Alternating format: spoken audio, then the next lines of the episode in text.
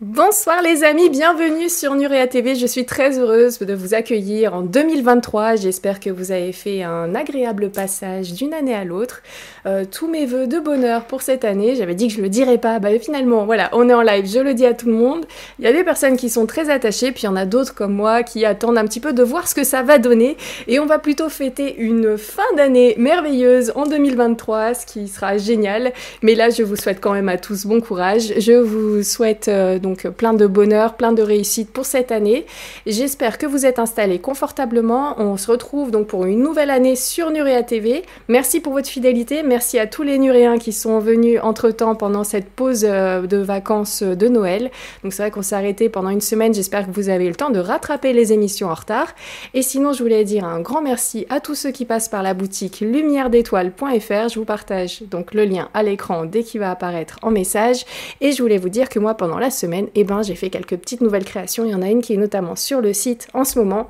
Donc voilà, j'ai un petit côté un peu nostalgique là sur euh, euh, ce qu'il y avait dans les années 70-80. Donc j'ai fait une petite bougie vintage, voilà, un petit pot, une petite boîte de conserve. Et là, notamment, cette couleur-là, c'est le parfum Madeleine référence à ceux qui connaissent donc à la, Madeleine de Proust. Voilà, j'espère que ça va vous plaire. N'hésitez pas à aller faire un tour sur la boutique et n'hésitez pas à utiliser le code Lumière22 pour avoir 10% de réduction. Ça fait toujours plaisir. Voilà les amis, c'est tout pour la petite intro. Et là tout de suite, on va retrouver notre ami Cyril de l'Arche du Savoir pour une nouvelle description, un nouveau décodage, une nouvelle analyse, et notamment sur le film que vous vous avez demandé en fin d'année, Lucie. Donc accrochez-vous, attention, si vous voulez aller aux toilettes, c'est maintenant les amis. A tout de suite sur Nurea TV.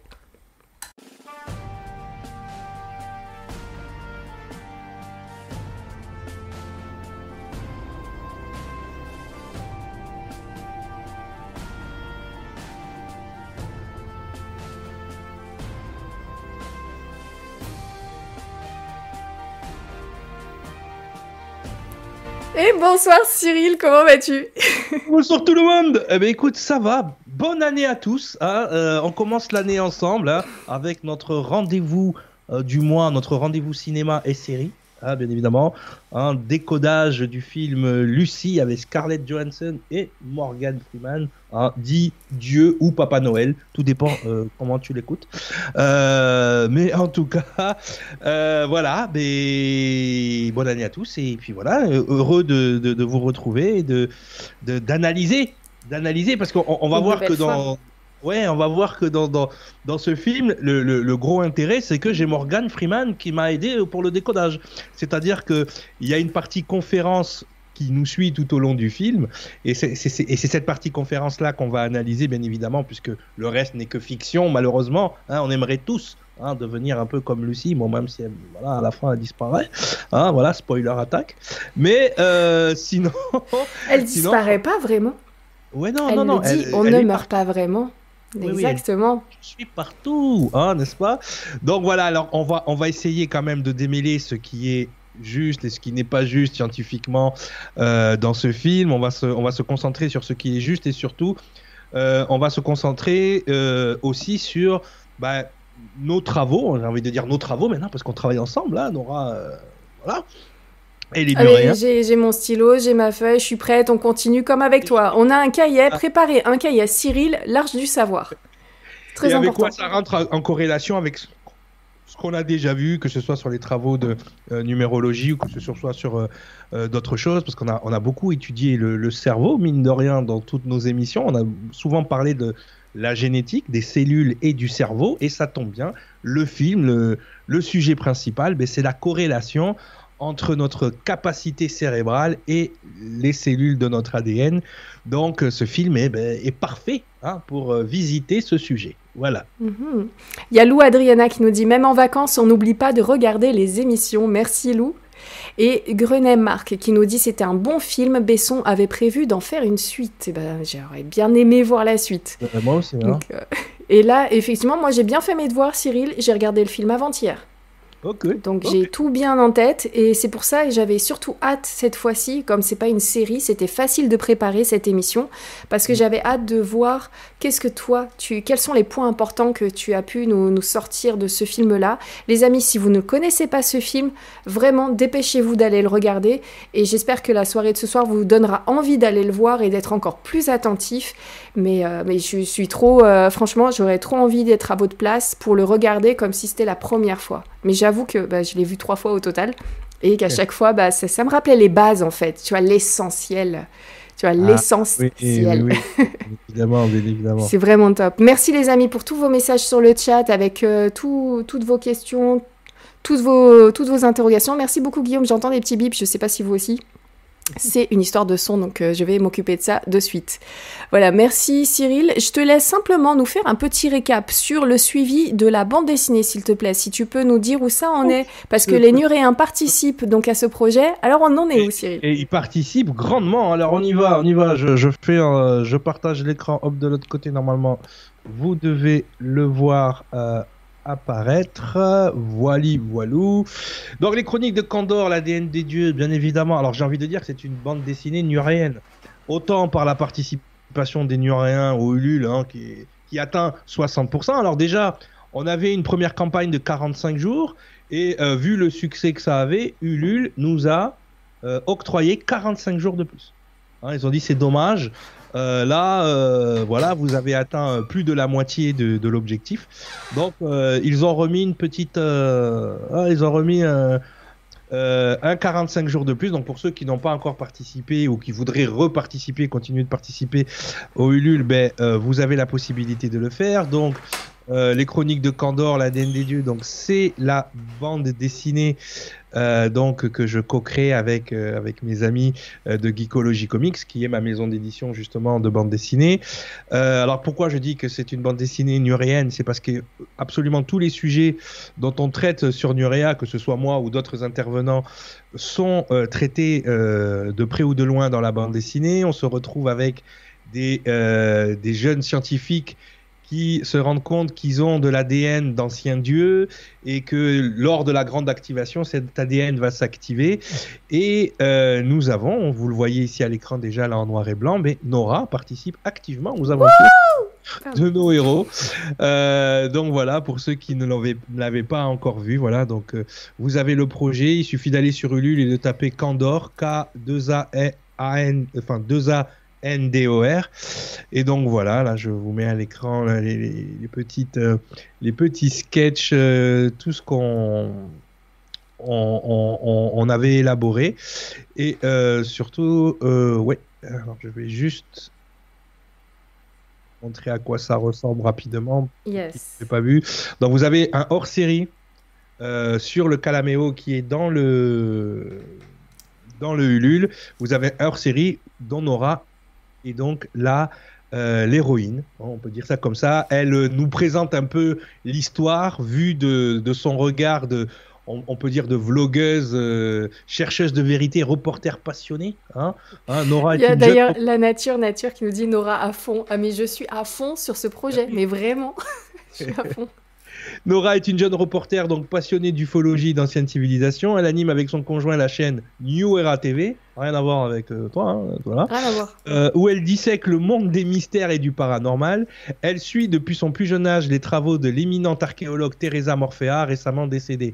Elle sait que son fils Cyril a repris le flambeau de sa défunte mère et qu'il serait, d'après une source anonyme, sur le point de retrouver la 16e table d'émeraude du dieu Thoth.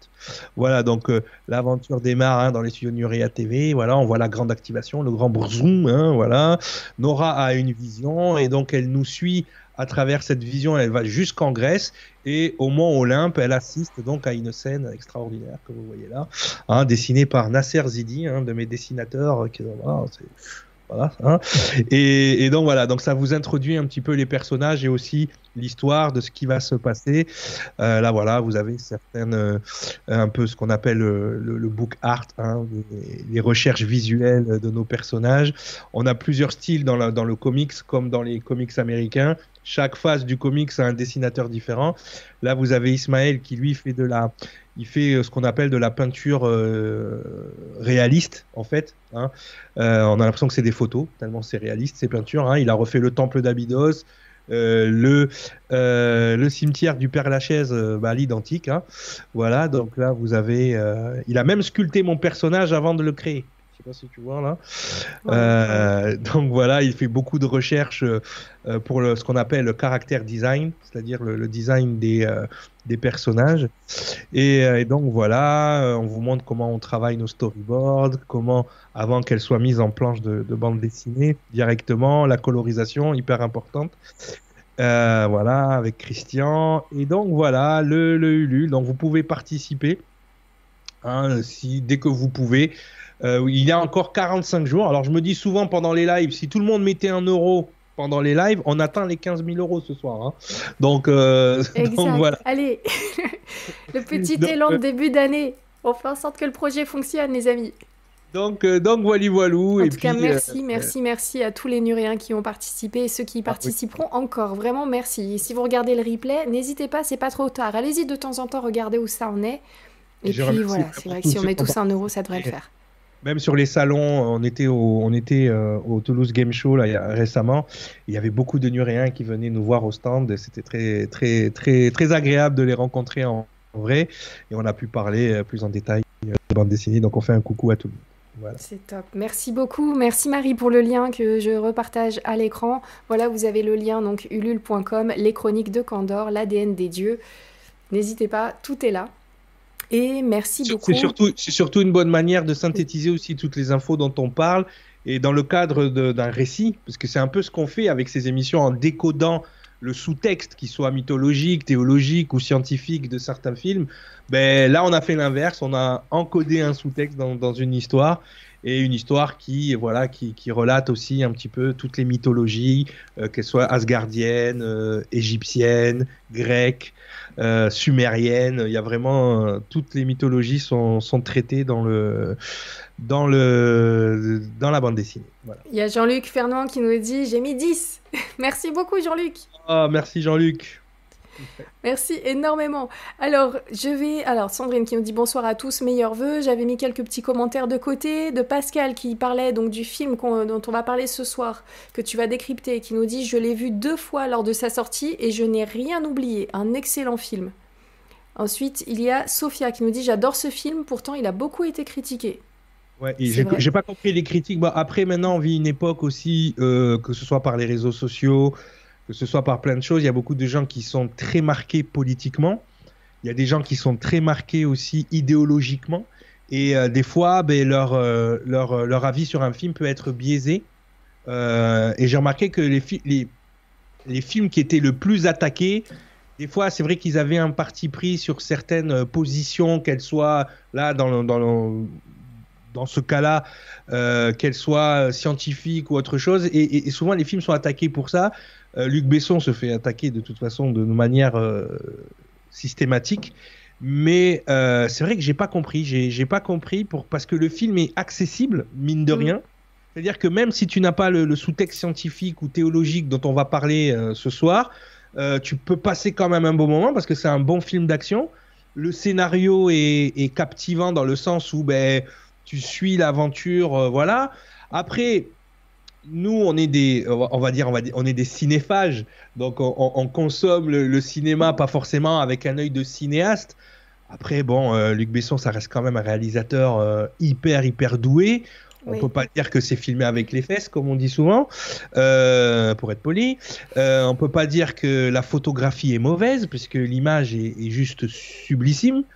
Euh, voilà, il y, y, a des plans, il y a des, il y a, y, a, y a, des, euh, même à des moments, on a l'impression qu'on est dans un documentaire. C'est le cas. Hein. Moi, moi j'aime les films où en plein milieu, là, je viens de voir Avatar 2, euh, en plein milieu du film, tu as un documentaire. Tu vois, James Cameron, il se lâche, il te dit voilà le peuple de l'eau, tiens, tais-toi, écoute. Tu vois? Bon, ben, il y a des gens que ça embête. Il y a des gens, ils veulent de l'action, de l'action, de l'action. Et forcément, euh, dès qu'il faut réfléchir un peu, voilà. Donc, c'est compliqué. Aujourd'hui, beaucoup de gens donnent leur avis. Euh, avec les réseaux sociaux, tu as maintenant tu, as des millions de réalisateurs en herbe qui savent même pas cadrer une photo sur un iPhone, mais qui t'expliquent que le, le, gars il sait pas filmer un film. Donc c'est compliqué. Aujourd'hui, la critique cinématographique, moi je, je la vis euh, au quotidien avec, avec mes potes sur mes chaînes geek et tout, c'est un peu compliqué. D'ailleurs, la, dernière fois, on a lancé le débat, on s'est dit, mais est-ce que euh, finalement, le fait de critiquer quelque chose, ça donne pas aux gens l'impression qu'ils s'y connaissent, tu vois? Et, et, moi, je suis beaucoup pour la, la légitimité de la parole. Je suis pour la liberté d'expression d'un côté, mais la parole est d'or, comme on dit. C'est-à-dire que si tu dois t'exprimer euh, sur un film, le silence est d'or. Voilà. Non, moi je dis c'est la parole. Moi c'est la parole. Euh, mais mais euh, mais c'est vrai quoi. C'est dire si tu dois t'exprimer sur quelque chose, as-tu la légitimité de critiquer au niveau où tu critiques? Tu peux dire j'aime ou j'aime pas. Mais quand tu commences à critiquer la réalisation d'un film alors que tu sais pas cadrer une photo sur ton iPhone, voilà, moi c'est les choses qui me dérangent. Des fois je trouve les gens vraiment très très sévères. Et à l'époque où on aurait dit d'un film qu'il est moyen, aujourd'hui on dit il est éclaté au sol. Tu vois, il y a aussi la fenêtre d'Overton qui a, qui, a, qui, a, qui a grandi. Et euh, les gens sont très sévères euh, pour rien, en fait. Parce que ça reste un, un, film avec une histoire. Euh, il y a une actrice qui est géniale. Franchement, je pense que c'est son meilleur film. Scarlett, Johansson. Voilà. Mm. Morgan Freeman qui est stratosphérique. Le gars il arrive à la caméra, il parle. Ou que ce soit même son doubleur, Monsieur Aleman, qui a une voix extraordinaire. il capte. Mm écran, tu peux pas dire que voilà. Après, peut-être que euh, on va le voir parce que je, je, l'ai noté. Euh, Luc Besson, quand il fait des films, il fait vraiment des films. Il fait des films français avec des Américains. Tu vois c'est-à-dire que tu as des acteurs français, tu as des acteurs italiens, tu as des acteurs du, monde entier. Il est multi-communauté euh, et il fait pas juste un film américain avec des Américains. Que ce soit euh, le cinquième élément, par exemple, euh, que ce soit Nikita, que ce soit tous les films qu'il a fait, en fait, il y avait un mélange des acteurs. Et, je trouve extraordinaire qu'il arrive à faire ça. Et surtout, il y a un point commun entre tous les films, et on va en parler aujourd'hui. Il y a un point commun entre tous les films de Luc Besson, c'est que le héros est toujours une femme. C'est une héroïne. D'accord? C'est vrai. Et ça, que ce soit dans le cinquième. pas remarqué, mais ouais, c'est vrai. Hein, Lilou Multipass, hein, on s'en rappelle, Lucie, mm. il met toujours en valeur un personnage féminin, on va dire badass, c'est-à-dire qui, qui envoie du pâté, quoi, à chaque fois, d'accord? Donc, c'est, et, Scarlett Johansson, je la trouve vraiment euh, de passer, comme elle est passée de, on va dire, de la fille un peu vulgaire du départ à la personne verticale qu'elle est à la fin. Il faut, être un acteur. Tu peux pas passer, tu sais, c'est Van Damme qui disait, hein, euh, jouer bête, être vertical, j'ai pas réussi. Hein. Et, euh, et, justement, il y a dans ce film, il y a cette prouesse d'acteur de passer de quelque chose de très émotionnel, de très horizontal, à quelque chose de très vertical. On a l'impression qu'on passe, justement, des fois, je fais, j'ai fait le, rapprochement, j'ai dit, tiens, on passe de l'énergie humaine à quasiment à l'énergie angélique avec Lucie, c'est-à-dire on, on, passe de l'horizontalité, des émotions, de, de, tout ça, à quelque chose de beaucoup plus droit, vertical et du coup beaucoup plus connecté. Hein Donc on y va. Merci énormément. Et Louisa, d'ailleurs, juste dernier petit commentaire que j'avais mis de côté. Louisa qui disait Ce film m'a amené à me poser des questions sur notre potentiel. Donc, tu vois, peut-être qu'il n'a pas été aimé pour ça. Et c'est ce dont on va parler ce soir, effectivement, euh, parce que euh, il y, a, y, a, tout ce côté, et on le verra, le, le film démarre par ce qu'on appelle un neuromythe et on va en parler, le neuromythe de on n'utilise que 10% de nos capacités. Ce qui en soi, scientifiquement, n'est pas vrai. D'accord? Et on va le voir. Mais on va quand même rester sur cette idée-là, parce que je pense que c'est la seule manière qu'on a de comprendre que, oui, euh, on utilise 100% du cerveau, le cerveau est utilisé à 100%, mais en revanche, on ne maîtrise pas la totalité de ce que fait notre cerveau, puisque la plupart des actions que fait notre cerveau, nous n'en avons même pas conscience. Donc c'est ça en fait. Donc c'est comment rentrer un peu plus en conscience avec l'utilisation du cerveau.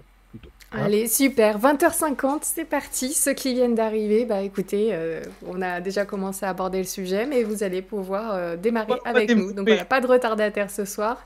Vous êtes bien en place. Et Je te mets donc en plein écran, Cyril, avec le petit partage. voilà, voilà. Voilà, c'était Lucie. Hop, ouais, je ne suis pas trompé. Donc voilà, donc effectivement, euh, ce l'avantage qu'il y a, c'est qu'on va, on va suivre la conférence de Morgan Freeman qui est pendant le film. D'accord? Puisque justement, il m'a soulagé d'un grand travail. du ah coup, puisqu'on va pouvoir rentrer directement dans le sujet, analyser ce qui, ce qui est dit et justement commenter ce qu'il est en train de, de dire. Ok Donc Lucie est un film de science-fiction multinationalité écrit et réalisé donc par Luc Besson, sorti en 2014. Il met en scène Scarlett Johansson et Morgan Freeman dans les rôles principaux. Partant du postulat que l'être humain n'utilise que 10% des capacités de son cerveau, le film décrit ce qui arrive à une jeune étudiante de 25 ans, Lucie, dès lors qu'on lui a injecté dans l'abdomen une drogue expérimentale qui décuple ses capacités cérébrales. C'est vraiment ça qu'il faut essayer de, de, garder en mémoire parce que je sais qu'il y a des gens scientifiques qui nous écoutent et qui vont dire mais ça fait une connerie. Non, gens scientifiques, calme-toi.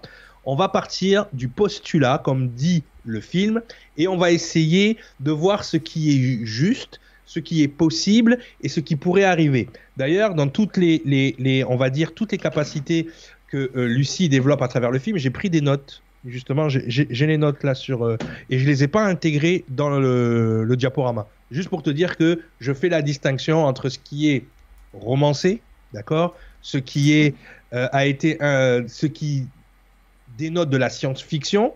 Donc ça, c'est sur mes papiers. Et je n'ai mis dans le diaporama que ce qui que ce qui peut être traité pour l'émission. Ok? Donc Jean scientifique, détends ton string, c'est le, le début de la nuit. Ça va bien se passer pour toi et moi. Alors, on y va.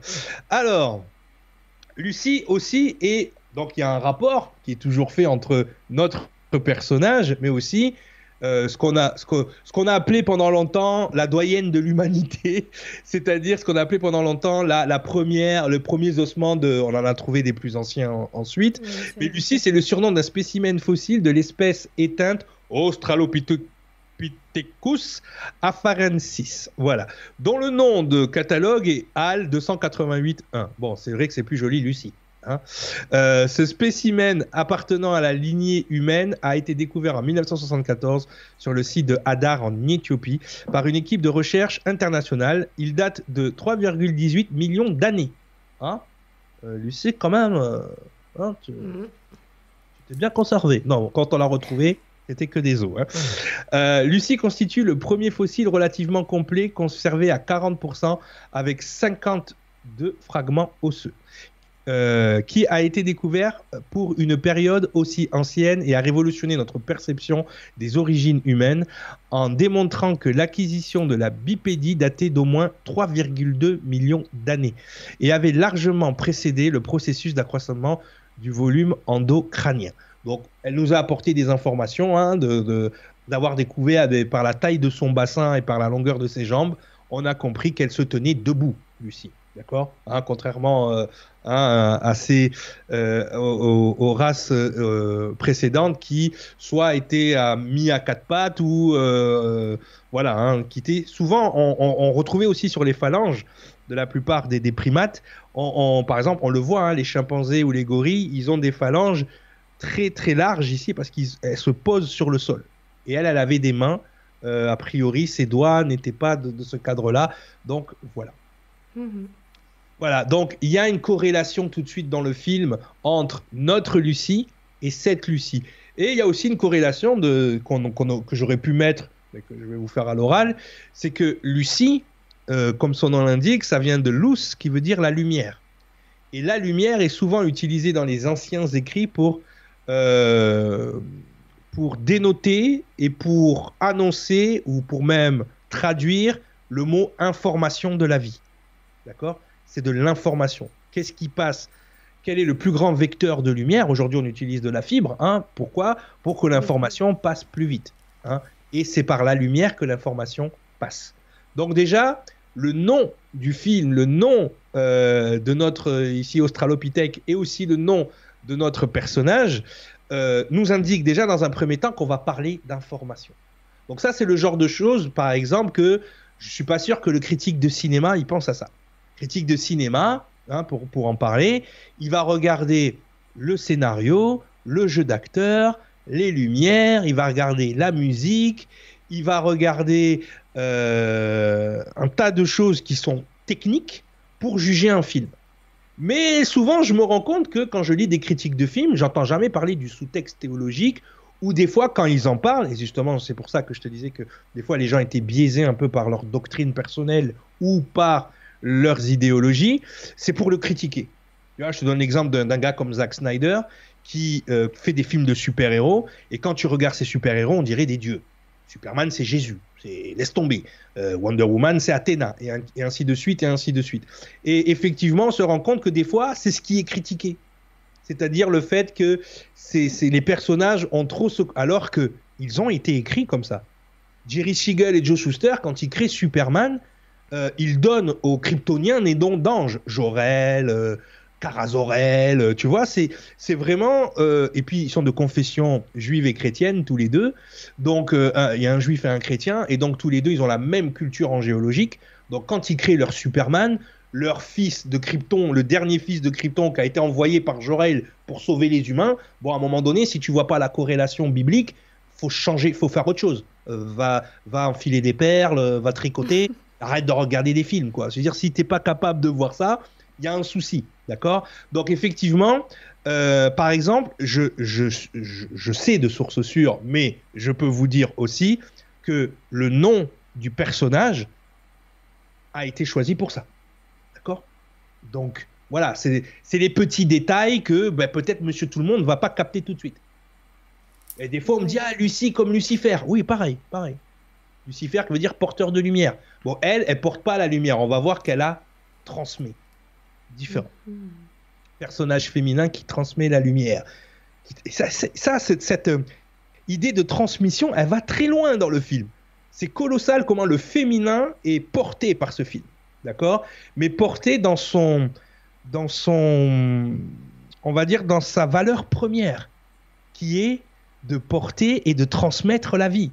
C'est juste incroyable jusqu'où ça va, d'accord? Donc, il faut déjà, voilà, le postulat des 10%, on va, on va le mettre de côté euh, tout à l'heure, mais il faut déjà comprendre pourquoi un personnage féminin, pourquoi Lucie, et pourquoi cette, cette, euh, cette idée de transmission.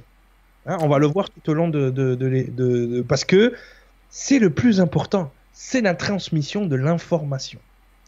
On va détruire des neuromythes. Hein, on va en Généralement, les gens, ils n'aiment pas un neuromythe. Quand je détruis les neuromythes, après, j'ai des, emails bizarres. Mais bon, j'ai désolé, les gens. Il y faut pas insulter la science tout le temps. Hein. Des fois, oui, des fois, ils disent n'importe quoi.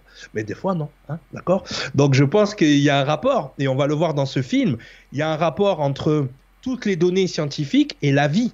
La vie, telle qu'on la connaît aujourd'hui, contredit absolument tous les, la plupart des postulats scientifiques. On le verra tout à l'heure, que ce soit l'entropie, que ce soit... Ça, ça, ça, ça, défie... Comment la vie trouve son chemin, ça défie les, euh, tous les postulats scientifiques. C'est-à-dire qu'à un moment donné, on se dit, les scientifiques l'ont dit, c'est un hasard. Non, c'est pas un hasard, Jeannot. Tu vas voir, il y a tellement de trucs, ça peut pas être un hasard. Mais on y va. Donc, on commence notre conférence avec euh, Morgan Freeman. Hein. Je sais que les dames d'un certain âge ne sont pas insensibles à Morgan, donc calmez-vous, concentrez-vous. Sur, euh, hein, voilà. Alors, c'est la classe, Morgan. Ah ouais. Dieu, c'est Dieu. Dieu. Ah oui, pour tous les films. Dès qu'il est là, tu sais que le film est bien. Ah oui, oui, oui, oui, mais, là, mais il, il perce. Tu sais, t'as des gars comme ça, Denzel Washington, c'est pareil, ils percent l'écran, tu vois, quand ils arrivent, c'est la classe. Tu ouais. peux pas, tu peux pas tester, tu voilà, c'est comme ça. Et plus il vieillit, et plus il est bon. C'est ça. Alors, si la vie, alors, il commence sa conférence. Donc, si la vie est, euh, est apparue il y a environ un milliard d'années, il faudra attendre 400 000 ans pour observer le prodige que furent les premières cellules nerveuses. Waouh! Donc, t'imagines, la vie, elle apparaît euh, il y a un milliard d'années, mais c'est qu'au bout de 400 000 ans qu'on va voir apparaître les premières cellules nerveuses, premières neurones. D'accord? C'est alors que la vie telle que nous la connaissons apparaît. C'est-à-dire que la vie existe, mais il n'y a pas de système nerveux. Tu vois? Bon. Des cerveaux en formation de, de seulement quelques milligrammes, d'accord? Donc ça apparaît. Il est impossible à ce stade de déceler quelques signes d'intelligence que ce soit. D'accord? Donc l'action est plutôt de type réflexe. Un neurone, j'en connais plein des gens qui ont un neurone, arrêtez, je vous vois. Donc un neurone et vous êtes en vie, d'accord? Et deux neurones et vous bougez. Donc t'as qu'un neurone, tu bouges pas, comme ça, j'en connais plein. Ok? T'as deux neurones, tu bouges. Pourquoi? Parce que dès qu'on passe à deux, tout de suite, il se passe quelque chose. Et ce qui se passe, c'est ce qu'on appelle la transmission. C'est-à-dire que quand tu vas connecter, justement, et rappelez-vous de la numérologie, le nombre 2, c'est la connexion. Ah oui. Ah oui. Donc, et je ferai toujours des petits sauts avec la numérologie parce qu'effectivement, dans nos travaux, souvent, souvent, les gens vont te demander, parce que ça, c'est les gens qui connaissent pas la numérologie, qui te disent que la valeur qu'on a donnée au nombre est arbitraire. Bon. Tu vois, c'est-à-dire que c'est des On en a gens. parlé la dernière fois de ça. Ouais, oui, c'est des gens qui ont décidé que non, non, non, non, non, non, non. Les premiers numérologues se sont basés sur l'observation de la vie. Mm. Ce film et cette science dont on va parler, là, la science des neurones et des cellules, le prouvent. D'accord? Et on le verra petit à petit. Euh, si tu veux expliquer la numérologie à, à un, à un débutant qui pense justement que les nombres ont été euh, faits de façon arbitraire, ben, tu lui expliques la vie d'une neurone ou la vie d'une cellule. Et quand tu lui expliques la vie d'une cellule, chaque évolution de la cellule, d'accord, ben, te donne la valeur de chaque nombre. Ça, encore une fois, les nombres ont été inventés par nous, d'accord D'ailleurs, elle en parle, Lucie, à la fin du film, pour qu'on puisse trouver des repères dans toute cette information. D'accord Donc, c'est là qu'il faut voir quelle est notre implication dans ce qui est digitalisé et numéralisé et de voir ce qui existait même avant les nombres. C'est ce que je dis aux gens. Je dis les nombres, ils existaient avant nous. Les symboles qu'on a trouvés pour les codifier, parce que c'est ça, on a codifié les nombres, on les a inventés nous. Mais ils existaient avant nous. C'est des milliards et des milliards et des milliards de digits, comme on dit. Tu vois, digits, c'est par rapport aux doigts, qui encodent la vie tout le temps.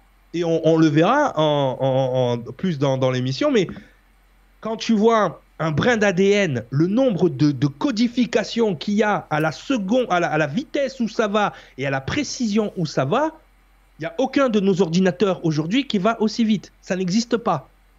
Et pourtant, on a des milliards de cellules qui fonctionnent plus vite que tous les ordinateurs qu'on a pu créer. Donc, à un moment donné, je veux bien le hasard, mais il faut, faut arrêter de me prendre pour un. C'est là que monsieur scientifique, tu m'as perdu. Hein, Je te dis, genre scientifique, le hasard, à un moment donné, euh, va falloir lui donner un nom. Alors, avec le mouvement, des choses intéressantes commencent à arriver. Donc, dès que les choses se mettent en mouvement, ben forcément, il y a de l'évolution qui se met en place. La vie animale sur Terre remonte à plusieurs millions d'années et pourtant, la plupart des espèces n'utilisent que de 3 à 5% de leur capacité cérébrale. Ok? Donc ça, voilà. Si, qu'on- si tu veux justement euh, faire la différence entre un animal et un être humain, ça va se jouer là. C'est qu'est-ce qu'on utilise euh, au- en termes de nos capacités cérébrales. Le dauphin fait mentir ça. hein. Le dauphin, il utilise. Pff, le dauphin, il a créé un sonar dans sa tête. Tu Il vois est à Donc, 20%, je crois, d'après le film. Ouais. euh, ce oui, mais parce que en fait, le film se base sur des neuromythes, c'est-à-dire on dit c'est pas 20% de capacité du cerveau.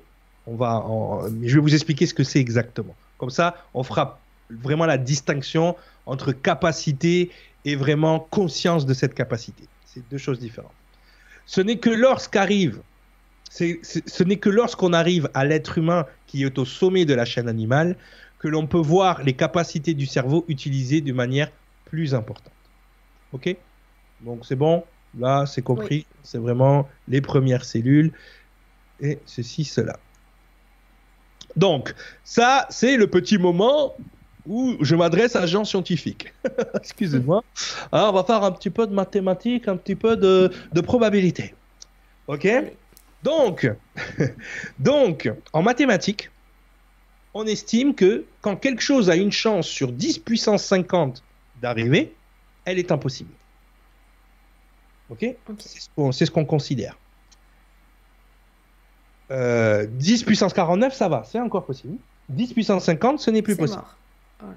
Comme quoi, c'est n'importe quoi. possible. en fait. Bon, bref. Euh, donc voilà.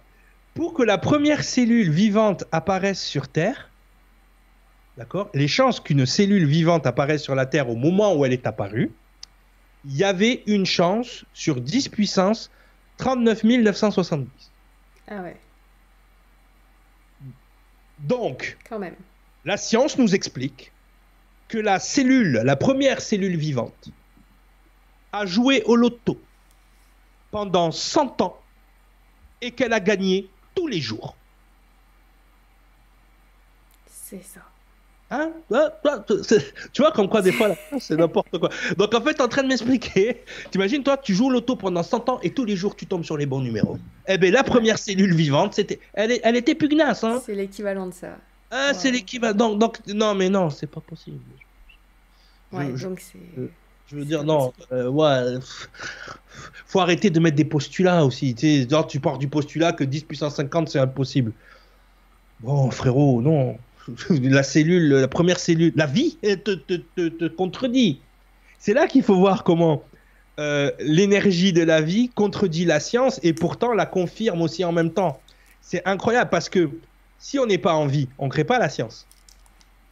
Ça, c'est philosophique. Attention, euh, ça va saigner du nez. Euh, Réfléchissez bien. C'est-à-dire qu'on est en vie et on est capable de réfléchir au fait que à 10 puissance 50, c'est impossible. Les choses deviennent impossibles. Mais pourtant, notre propre existence contredit ce truc. Est-ce que tu vois comment on est teubés, les humains? Est-ce que tu- vois, est non mais c'est parce que tellement on a pensé qu'on était les plus intelligents, on, on, on- on insulte l'intelligence justement. C'est-à-dire que c'est n'importe quoi en fait. Ouais. C'est, c'est, c'est à un moment donné, tu peux pas. Tu dis, ma propre existence est en train de contredire ce que je dis, mais je vais continuer de le contredire parce que je suis agent scientifique. Bon, mais- bon, hein. c'est, c'est, c'est, c'est fou, hein. Mais ce qui est bien avec ce film, c'est qu'il il soulève des, euh, Des bonnes questions. Et ça, questions ça donne une autre perspective aussi. Sur l'ego humain, on finira avec ça, mais Ouais. sur vraiment le, le, le, cette, euh, cette, ce, ce, ce, ce- ce- repli sur soi de, en tant qu'espèce, euh, au lieu de se connecter au reste, on est là, on se replie sur le soi, on est toujours dans, dans euh, tu sais, on est dans le bien-être, dans le, dans, dans, dans le soi, tu sais, c'est, le bien de soi tout le temps, c'est, c'est, c'est toujours dans le, dans, le soi, le retour à soi, tu sais, tout, tout, c'est soi, non. On fait partie d'un réseau de dingues et on n'y a pas accès. C'est ça la vérité. Et, voilà quoi. Donc euh, non non non, il faut qu'à un moment donné, euh, il faut qu'on s'ouvre. Il faut qu'on arrête de créer des postulats et avoir ce qu'on appelle des pensées limitantes.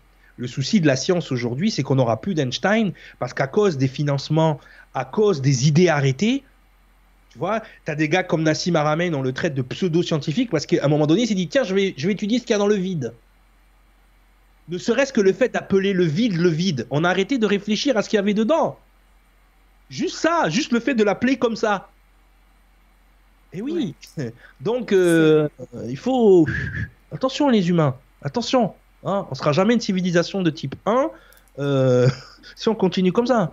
Hein, donc, euh, donc voilà. Allez, on continue. Bah, Il y a Ricky qui dit euh, Et si les cellules étaient tombées du ciel? Mais ça, ça fait partie euh, aussi de ce que tu expliques. C'est-à-dire qu'il y avait une chance sur quoi? 10 puissance euh, 39 970 qui est une cellule qui tombe du ciel.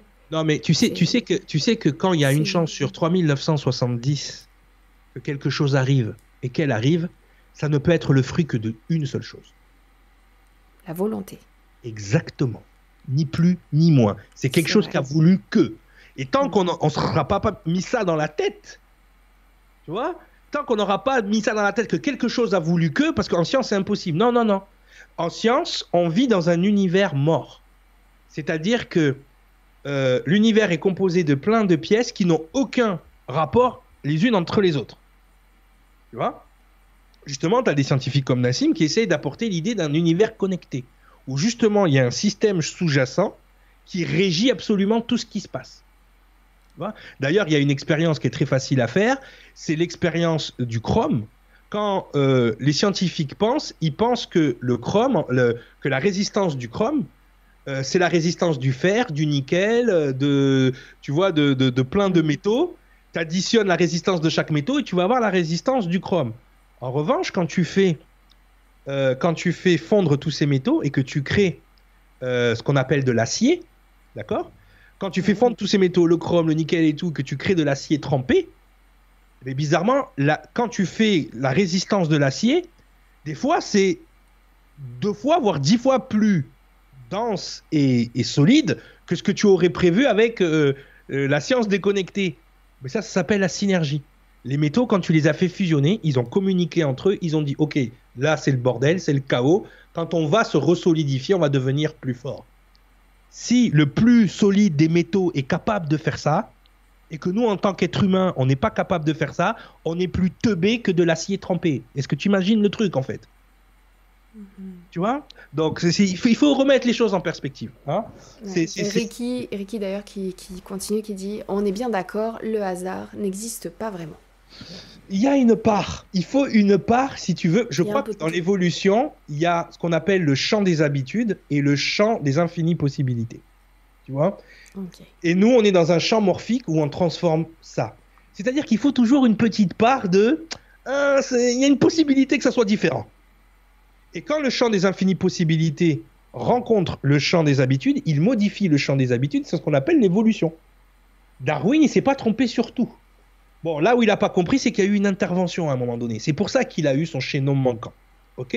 Ça, c'est un autre sujet. Mais Darwin, il avait compris le, système d'évolution. Par contre, la vie, elle contredit et à la fois elle prouve à certains niveaux, par exemple, ce qu'on appelle l'entropie. Et on le verra, on le verra tout à l'heure. Donc ça c'est bon pour le parti scientifique, désolé. hein. Non, mais c'était très bien. Une bonne base pour euh, démarrer. Et genre, genre scientifique, j'ai vulgarisé, t'inquiète pas, ça va bien se passer. Tu peux retourner dans tes équations. Merci, bisous. Alors, on y va. Donc, ce fameux 10%.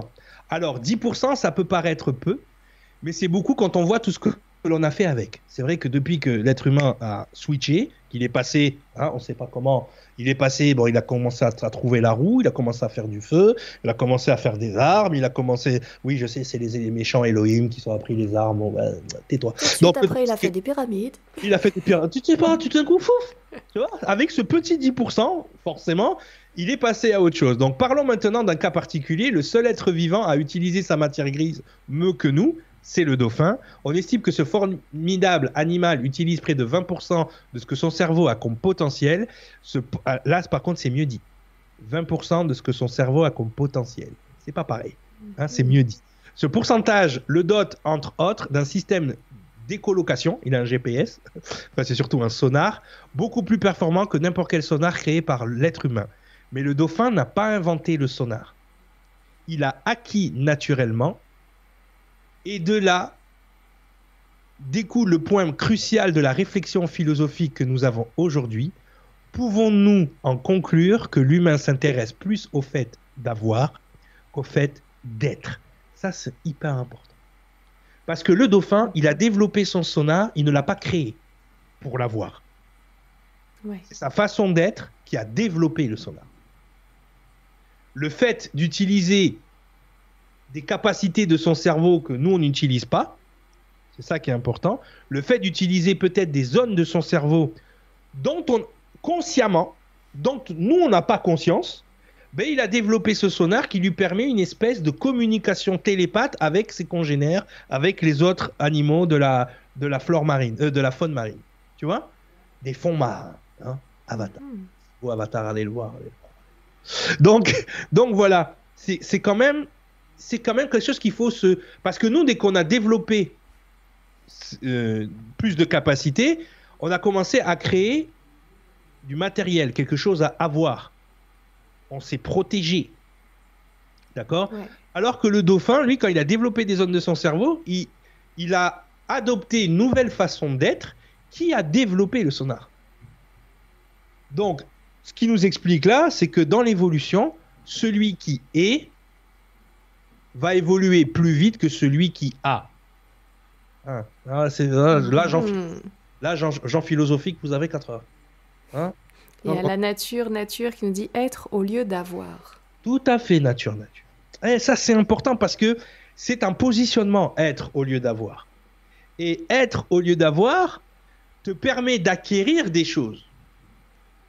Tu vois, c'est un truc de fou. C'est-à-dire que si tu veux, ben, tu auras besoin de toujours plus. Tu vas devoir créer de l'argent, tu vas devoir créer des monnaies d'échange, tu vas devoir créer un système pour toujours avoir. Alors que si tu es, et que tu fais ce que tu es surtout, c'est ça l'astuce. si tu fais ce que tu es, ben, tu vas attirer à toi, tu vas développer des choses que les autres n'ont pas. Mhm. Mais tu vas les développer. Tu vas les acquérir par être. Tu vas pas les acquérir par la fabrication. Alors. je suis. Alors, j'ai. Je suis. Donc, j'ai, ça, ça marche. Mais si. Mais ça marche pas quand on dit j'ai, donc je suis. Le problème aujourd'hui, c'est qu'on a beaucoup et on est peu. Ouais. Et on cherche à avoir plus sans être. Tu vois? Il y, y, a un truc, on a, on, a, on a quand même fait quelque chose d'extraordinaire. Et je pense que à un certain niveau, c'est le problème qu'on a aujourd'hui. Ok? Et je ne vise personne, les gens, mais euh, ce qu'il faut comprendre, c'est que l'être humain, grâce à la médecine, grâce à la science, grâce euh, au confort qu'il a réussi à se, à se mettre, d'accord euh, il, il, il a réussi à contrecarrer la sélection naturelle. Mhm. C'est-à-dire que grâce à l'évolution de la science, euh, l'espérance de vie est plus longue. Il euh, faut savoir que courant du Moyen Âge, euh, tu avais une personne sur dix qui passait pas dix ans.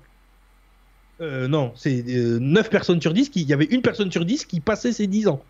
Qui mourait pas de la peste noire ou qui mourait pas d'une pneumonie. D'une infection. D'une infection d'un rhume, tu en avais un sur dix. Tu vois?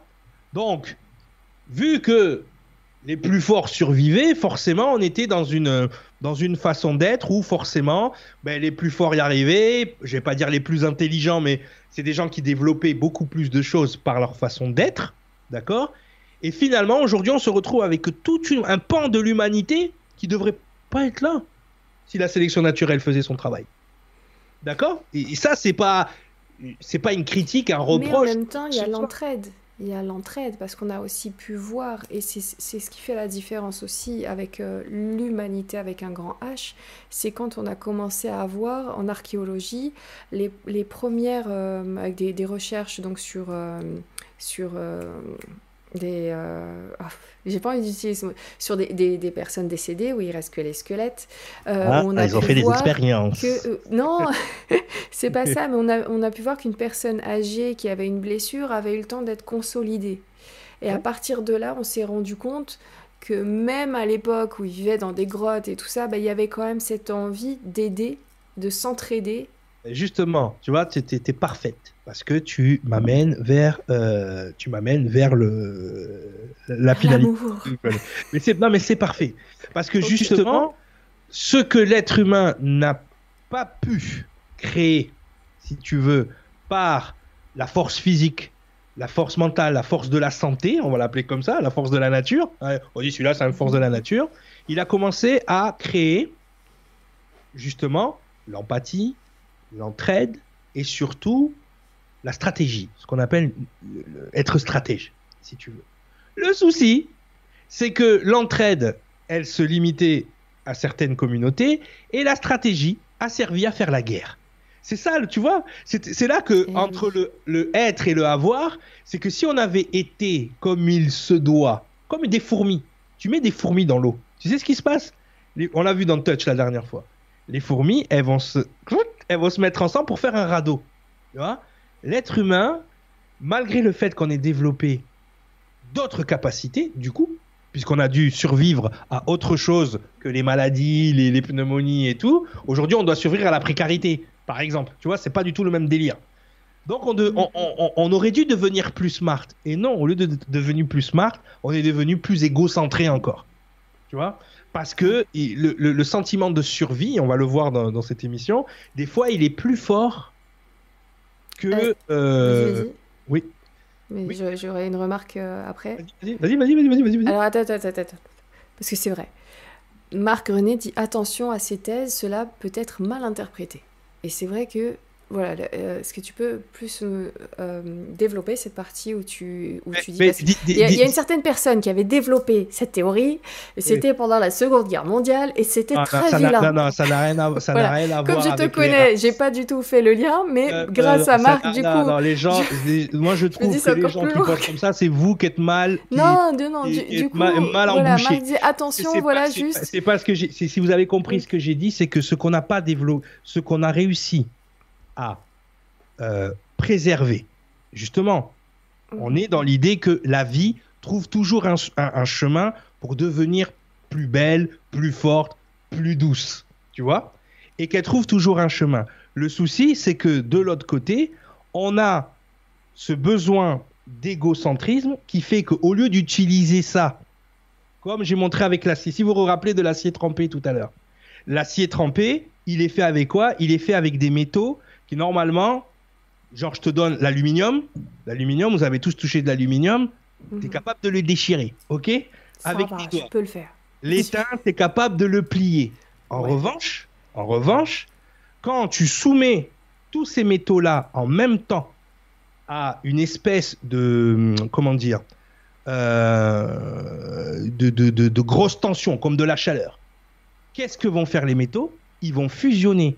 Et l'aluminium qui à la base ne devrait plus être là, comme les gens qui n'auraient pas pu survivre à la sélection naturelle, du coup, le fait de se mettre ensemble, D'accord Le mé- Les métaux sont devenus plus forts et plus puissants. Moi, ce que j'appelle de mes voeux, c'est que l'humanité fonctionne comme l'acier trempé. Tu vois? C'est ça mon idée. D'accord? Ne me faites pas dire ce que j'ai pas non, dit. mais du coup, comme ça, moi, je monte, je vite, je monte vite les gens que-. Comme Euh, on a déjà discuté, et on avait déjà abordé ce point-là, donc j'ai pas fait. euh, j'ai- voilà, je savais où tu voulais en venir, mais je me dis c'est pas que mal. tout à l'heure, sauf que je le montre avec la sélection naturelle. Voilà. On a réussi à transcender. Justement, il y a énormément de personnes qui ne devraient pas être là, d'accord Et qui le sont. Et qu'au lieu d'aider ces gens-là, c'est-à-dire que, on va dire, le plus fort aide le plus faible, j'ai l'impression qu'on vit dans une société où le plus fort écrase le plus faible. Je, je, je ne dis rien Là-dessus, d'extraordinaire. j'avais j'avais vu quelque chose à la télé. Alors, je sais plus euh, quelle espèce c'était, si c'était les éléphants ou les zèbres, euh, voilà. Et bien, en fait, quand il y avait une attaque, tous les éléments forts du groupe se mettaient à l'extérieur pour protéger les très très jeunes, les blessés et les plus âgés.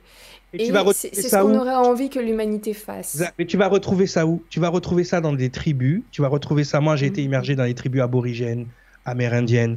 Tu vas retrouver ça, ce moyen de fonctionnement. Tu vas retrouver ça avec des gens qui sont encore en connexion avec la nature, des Oui. animaux, qui sont en connexion avec le reste. Nous, dans nos villes et dans nos bétons, on est tous On n'a séparés. plus ça, on n'a plus cette connexion. Exactement. Et c'est ça que je suis en train de vous mettre en lumière et le pourquoi du comment l'être humain, au lieu d'évoluer vers une civilisation beaucoup plus éclairée, est malheureusement en train d'é- d'é- d'évoluer vers une société égocentrique parce que entre les capacités, justement, de ce qu'on est capable de faire avec tous nos cerveaux réunis, c'est-à-dire que mon talent mélangé avec ton talent, ça se multiplie. Tu vois? Eh bien, on va tous faire notre tambouille de notre côté. Voilà. Mhm. Voilà ce que exactement, pour pas qu'il y ait de confusion dans Ça, le- c'est beau. Et là, on est tous d'accord. Voilà, allez, Ah, on y va. Merci. Bon, on va mettre au, au clair cette histoire de 10%. Parce que ça, c'est, il faut vraiment comprendre que c'est un neuromythe. Le fait que on n'utilise que 10% de notre cerveau. À en croire ces œuvres de fiction, cela semble évident. Nous n'utilisons qu'une fraction de notre potentiel cérébral, environ 10% de notre cerveau selon la croyance populaire. Mais en réalité, nous exploitons bien notre cerveau à 100% de ses capacités. Le souci, c'est que même si on l'utilise à 100% de sa capacité, nous n'avons conscience que de 10%. Faire pipi, faire, euh, aller manger, j'ai faim, euh, faire des choses avec nos mains. Tu vois, tout ça, mais est-ce que vous vous levez le matin et vous envoyez le signal à votre cerveau, tiens, je dois faire battre mon cœur à tant de bits par seconde Par minute. Parce qu'en seconde, ça va aller vite. Hein est-ce que je dois, est-ce que je dois respirer? Non. Est-ce que je dois digérer? Non. Non. Ça, c'est des, hein, c'est des, Je serais épuisée. ah oui, mais c'est du backdoor, comme on l'appelle. Tu vois, c'est des parties automatisées qui sont gérées par la nature Donc, par, qui sont gérés par quelque chose dont vous n'avez pas conscience. Et, et développer plus de son cerveau, ben, c'est être capable de gérer, par exemple, tu as un moment, tu as un stress, ton cœur va battre plus vite. Mais ça serait la capacité, et c'est ce qu'elle a, Lucie, tout de suite, hein, dès qu'elle commence à passer dans les 20%, la capacité de baisser le rythme de son cœur et de ne plus être affecté par ce qu'on appelle tout simplement la peur. Tu vois? C'est comme si tu avais le bouton qui directement.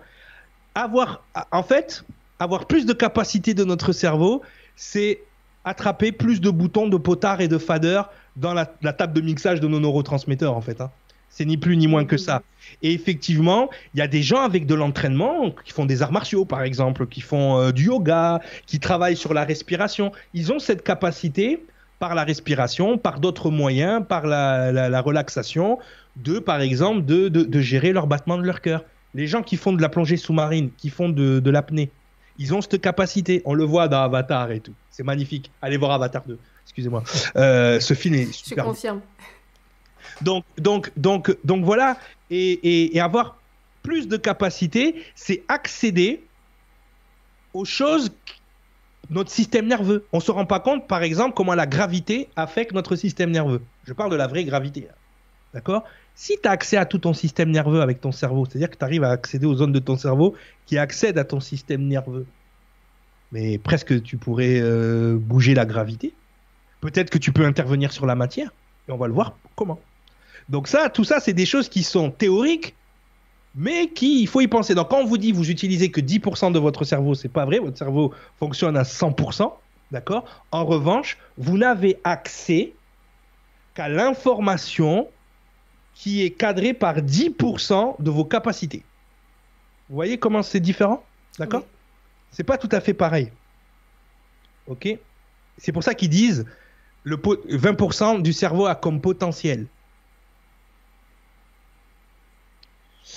Donc voilà, et justement pour parler euh, de l'être et, du, et du avoir, au moment où elle se retrouve en danger, hein, c'est-à-dire que quand la, la drogue ne s'est pas encore propagée dans son corps, Lucie essaye de se rassurer dans la voiture. Là, quand elle est dans la voiture, elle se répète tout le temps Tout va bien, je suis en vie, tout va bien, je suis en vie.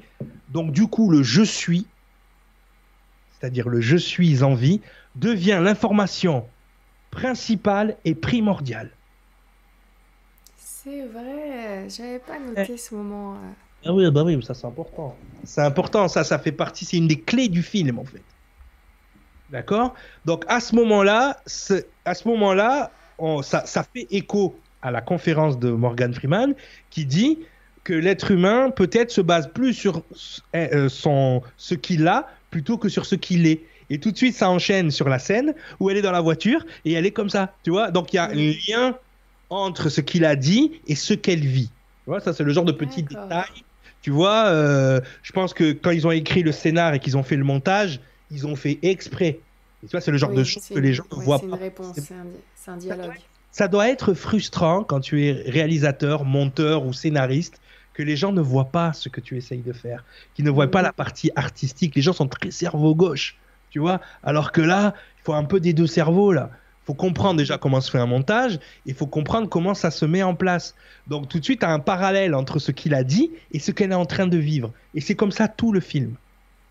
Et c'est ça qui est agréable avec ce film, c'est que tu es guidé. Et ça, c'est important. Là, les gens, ils vont re-regarder le film après l'émission. Bah oui, oui, oui. Euh, là, euh, à la fin, je vais le remater une quatrième fois. Voilà. Toujours dans l'idée de la transmission de l'évolution. D'accord?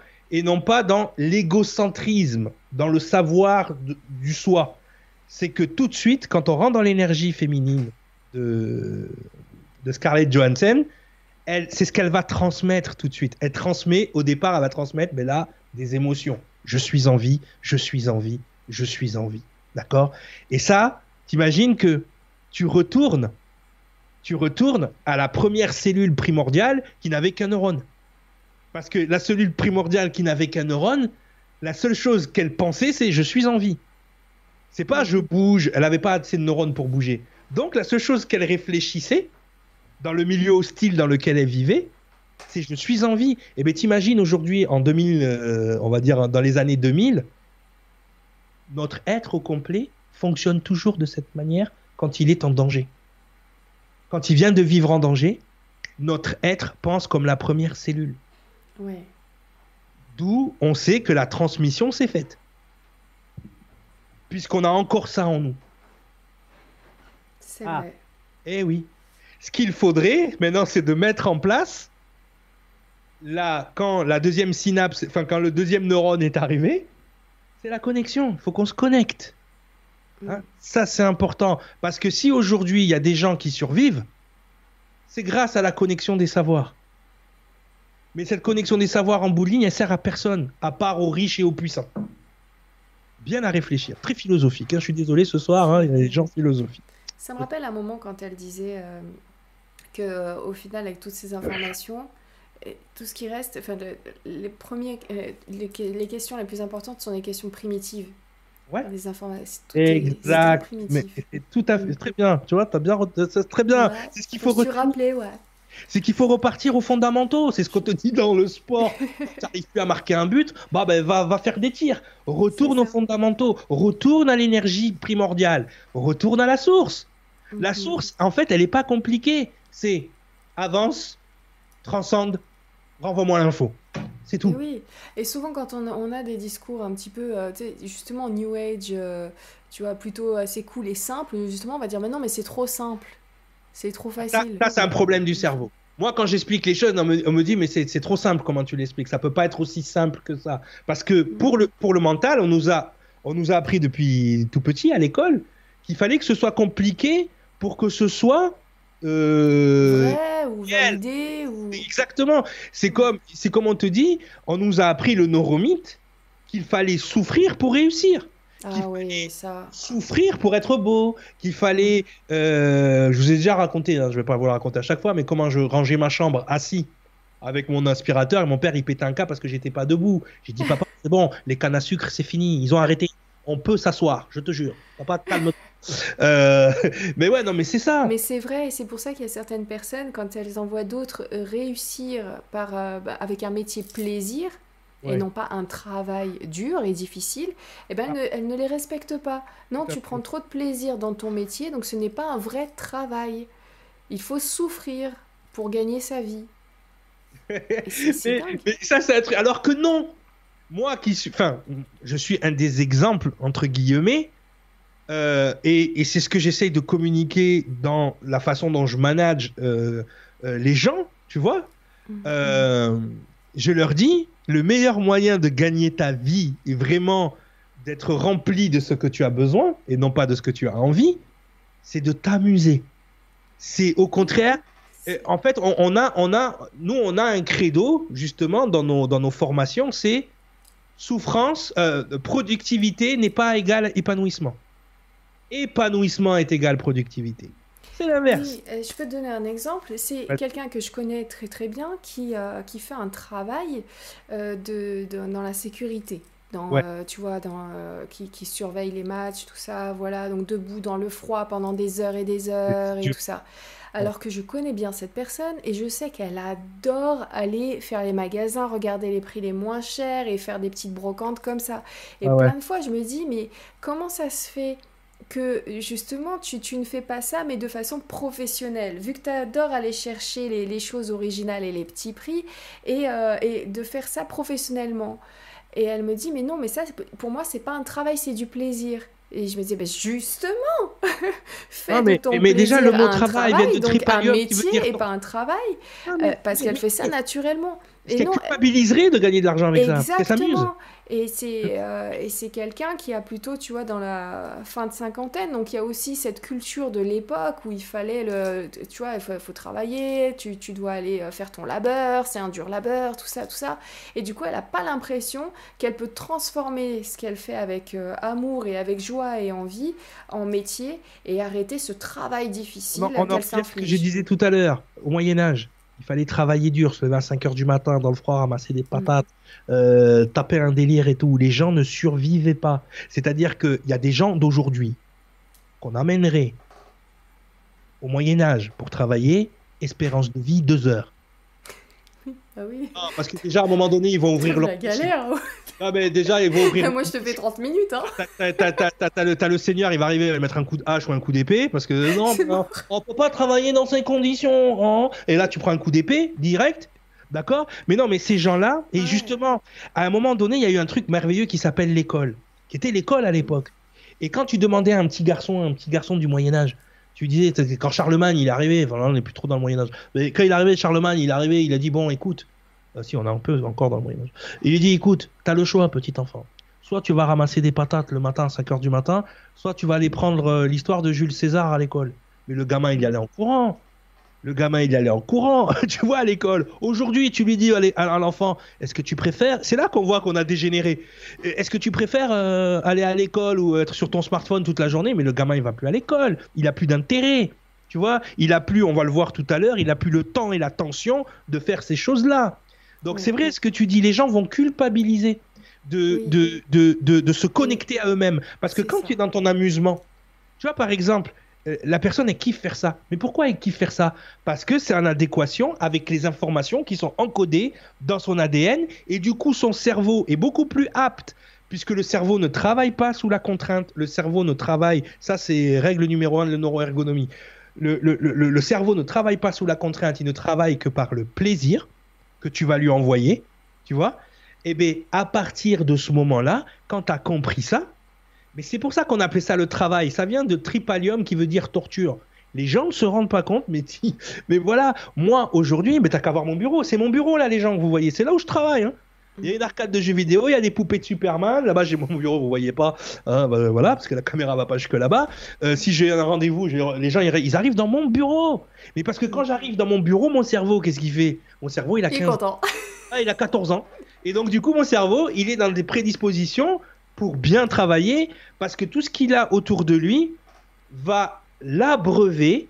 Et comme c'est en corrélation avec mon ADN, ce que je dois faire, ben forcément, et ça, c'est important que ce film aussi vous le compreniez dans ce sens-là, c'est comment je nourris mon cerveau, mais comment je le fais en corrélation avec ce qui est encodé dans mes cellules. Et cette information qui est dans mes cellules, elle date pas de ma naissance elle date de bien avant. D'accord Et on va, le, on, on va le voir tout à l'heure. Juste, euh, le- il y a Nature Nature qui Oui. nous dit Nous sommes conditionnés pour croire que tout est difficile, voire impossible, alors que quand tu fais les choses que tu aimes, c'est fluide et simple.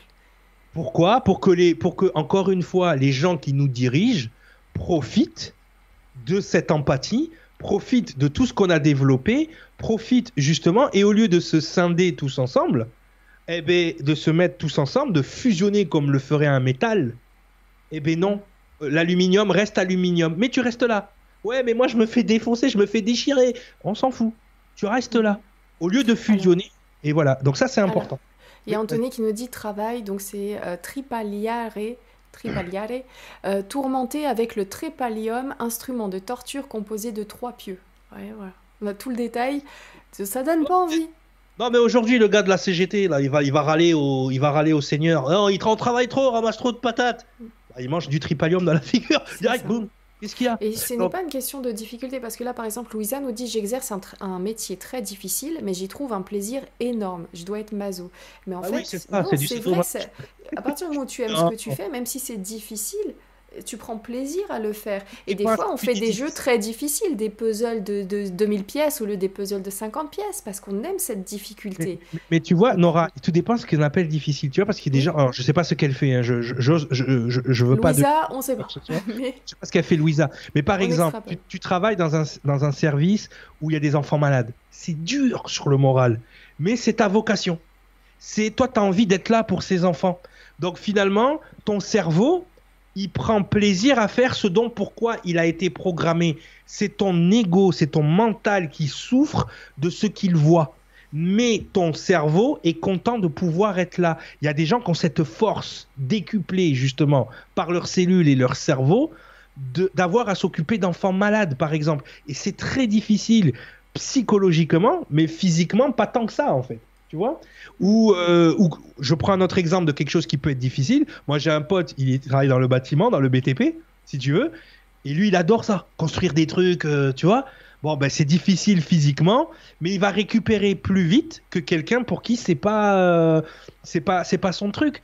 forcément, ton système immunitaire, ton système de récupération, de cicatrisation des muscles et tout ça, toi tu le vois comme il est taillé en plus, ben, il, va récupérer plus vite que quelqu'un pour qui c'est pas son métier.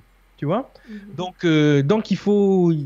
Mais c'est bien de, corréler. Hein, mais il faut sourire. Anthony qui nous dit donc le terme œuvrer est bien plus adéquat. Euh, c'est pour ça qu'au Québec, ils disent je vais à l'ouvrage. J'aime bien ce mot, à l'ouvrage. Je vais faire mon ouvrage.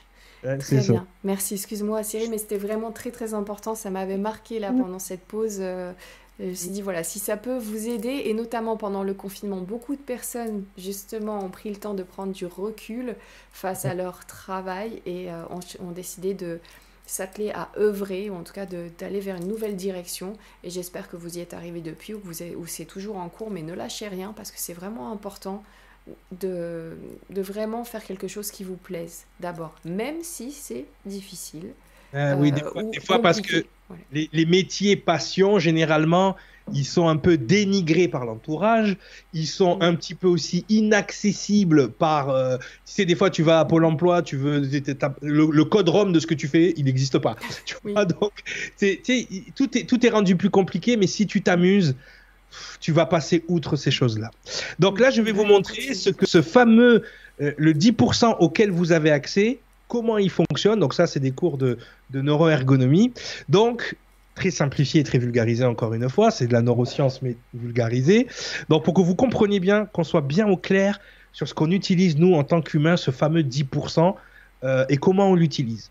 Et comment on peut l'améliorer par la neuroergonomie, justement.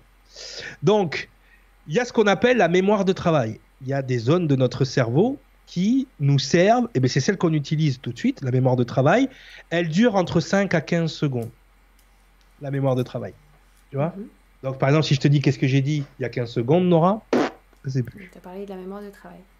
ouais, mais mot pour mot. Voilà. Mais pour les plus forts d'entre nous, c'est 15 secondes. Pour les, on va dire la moyenne, c'est entre 5 à 10 secondes. OK mhm. Voilà. Il y a ce qu'on appelle la mémoire épisodique. Par exemple, si ce que je te demande, qu'est-ce que tu as mangé au petit déjeuner, comme c'est le petit déjeuner, déjà ta mémoire, elle va aller chercher dans ce que tu manges au petit déjeuner. Donc tu vas te rappeler plus facilement de ce que tu as mangé au petit déjeuner. Hein, j'ai mangé mes œufs, mon jambon, mon flocon d'avoine et mon miel. Hein, ça, c'est mon, mon repas de sportif le matin. Eh bien, voilà, moi j'ai mangé ça parce que ma mémoire épisodique, voilà, euh, la, mémoire épisodique, c'est ce qu'on appelle le souvenir, tout simplement. Euh, si, je te dis, tu te rappelles à la, la boulangerie où tu allais acheter le pain quand tu étais petite? Non, pas forcément. oui, mais parce que je l'aimais bien. mais par contre, voilà, si c'est rattaché à une émotion, à une odeur, tu parlais de la Madeleine de Proust par exemple, mais toute émotion qui va mettre un marqueur, c'est-à-dire un épisode sur un événement, va devenir une mémoire épisodique. C'est-à-dire que, oui, je me rappelle très bien de la boulangerie où j'allais quand j'étais petit parce qu'il y a eu un braquage. Le monsieur, il arrivait avec le pistolet, il a braqué la boulangère. Moi, je me, ah ça m'est arrivé quand j'étais petit. Donc forcément, je me rappelle de la boulangerie euh, où j'allais quand j'étais petit parce que la mémoire épisodique, je m'en sers aussi, moi, quand je, je, je, travaille avec des sportifs de haut niveau. Et quand je dois travailler, par exemple, avec un footballeur, je dois lui dire, écoute, euh, mémoire épisodique, je lui dis, on est, euh, il reste 15 minutes. Donc, on est à la fin du match. Qu'est-ce que tu vas faire si tu as le ballon à tel endroit du terrain? Mais lui, il s'est rappelé que euh, au match dernier, il y avait 1-1. Il était à la fin du match, il a fait une passe risquée, on a pris un but. Donc du coup, grâce à la mémoire épisodique, il se rappelle. Et surtout, je lui dis, tu es à tel endroit du terrain. Donc j'ai utilisé la mémoire spatiale aussi. J'ai dit, tu étais à tel endroit du terrain à tel moment, tu vois. Qu'est-ce que tu fais? Est-ce que et les souvenirs vont revenir parce qu'effectivement, la mémoire spatiale, tu sais, c'est quelque chose qu'on utilisait à l'époque à la Sorbonne, par exemple y avait, les, étudiants, ils n'avaient pas de papier et de crayon, ça coûtait très cher. Donc en fait, pour euh, le professeur, pour pouvoir encoder dans leur mémoire le cours, par exemple, ils faire un truc sur l'histoire de l'art ou sur, euh, ou sur l'archéologie, ils vont faire, ben, pour l'archéologie, en premier lieu, on le dit, on a l'expression en premier lieu, c'est de la mémoire spatiale. Tu vois, par exemple, quand on apprend aux petits à, à apprendre leur récitation pour l'école, on lui dit voilà, le début de la récitation, c'est la cuisine, le milieu de la récitation, c'est le couloir, et euh, ta chambre, c'est la fin de la récitation. Donc, du coup, l'enfant, par rapport à, l'espace où il se. Il dit là, je suis dans la cuisine, donc tu lui fais apprendre une partie de la récitation dans la cuisine, une partie dans le couloir, une partie dans la chambre, et du coup, l'enfant, il retient plus vite. Parce qu'il se balade dans l'appartement, il a appris sa récitation. Tu vois? Waouh, c'est une très bonne astuce pour ceux qui ont des enfants euh, en âge d'apprendre des poésies, tout ça. Essayez. Ou pour des gens qui ont des déficits d'attention, écoutez, la neuroergonomie, hein, c'est le top. Oui, Et ensuite... Avec la mienne, c'était le son, donc c'était le chant. Il fallait chanter la poésie pour qu'elle la retienne. Oui. Pourquoi? Parce que le chant est ludique, et le ludique est une manière d'enregistrer dans sa mémoire de travail plus facilement, par les fréquences musicales et sonores. Ok? On parlera des fréquences tout à l'heure. Cette astuce c'est génial, ça en fait une de plus. Et la mémoire procédurale, ben, la mémoire procédurale, c'est tout ce que ton corps a enregistré automatiquement comme geste un peu tous les jours. Par exemple, un joueur de football, ça va être toute la ah, de ses gestes techniques qu'il est capable de mhm. faire dans telle ou telle situation. Je me sers beaucoup de ça pour le QI football, pour les, football, pour les sportifs de haut niveau. Ils ont besoin de ça.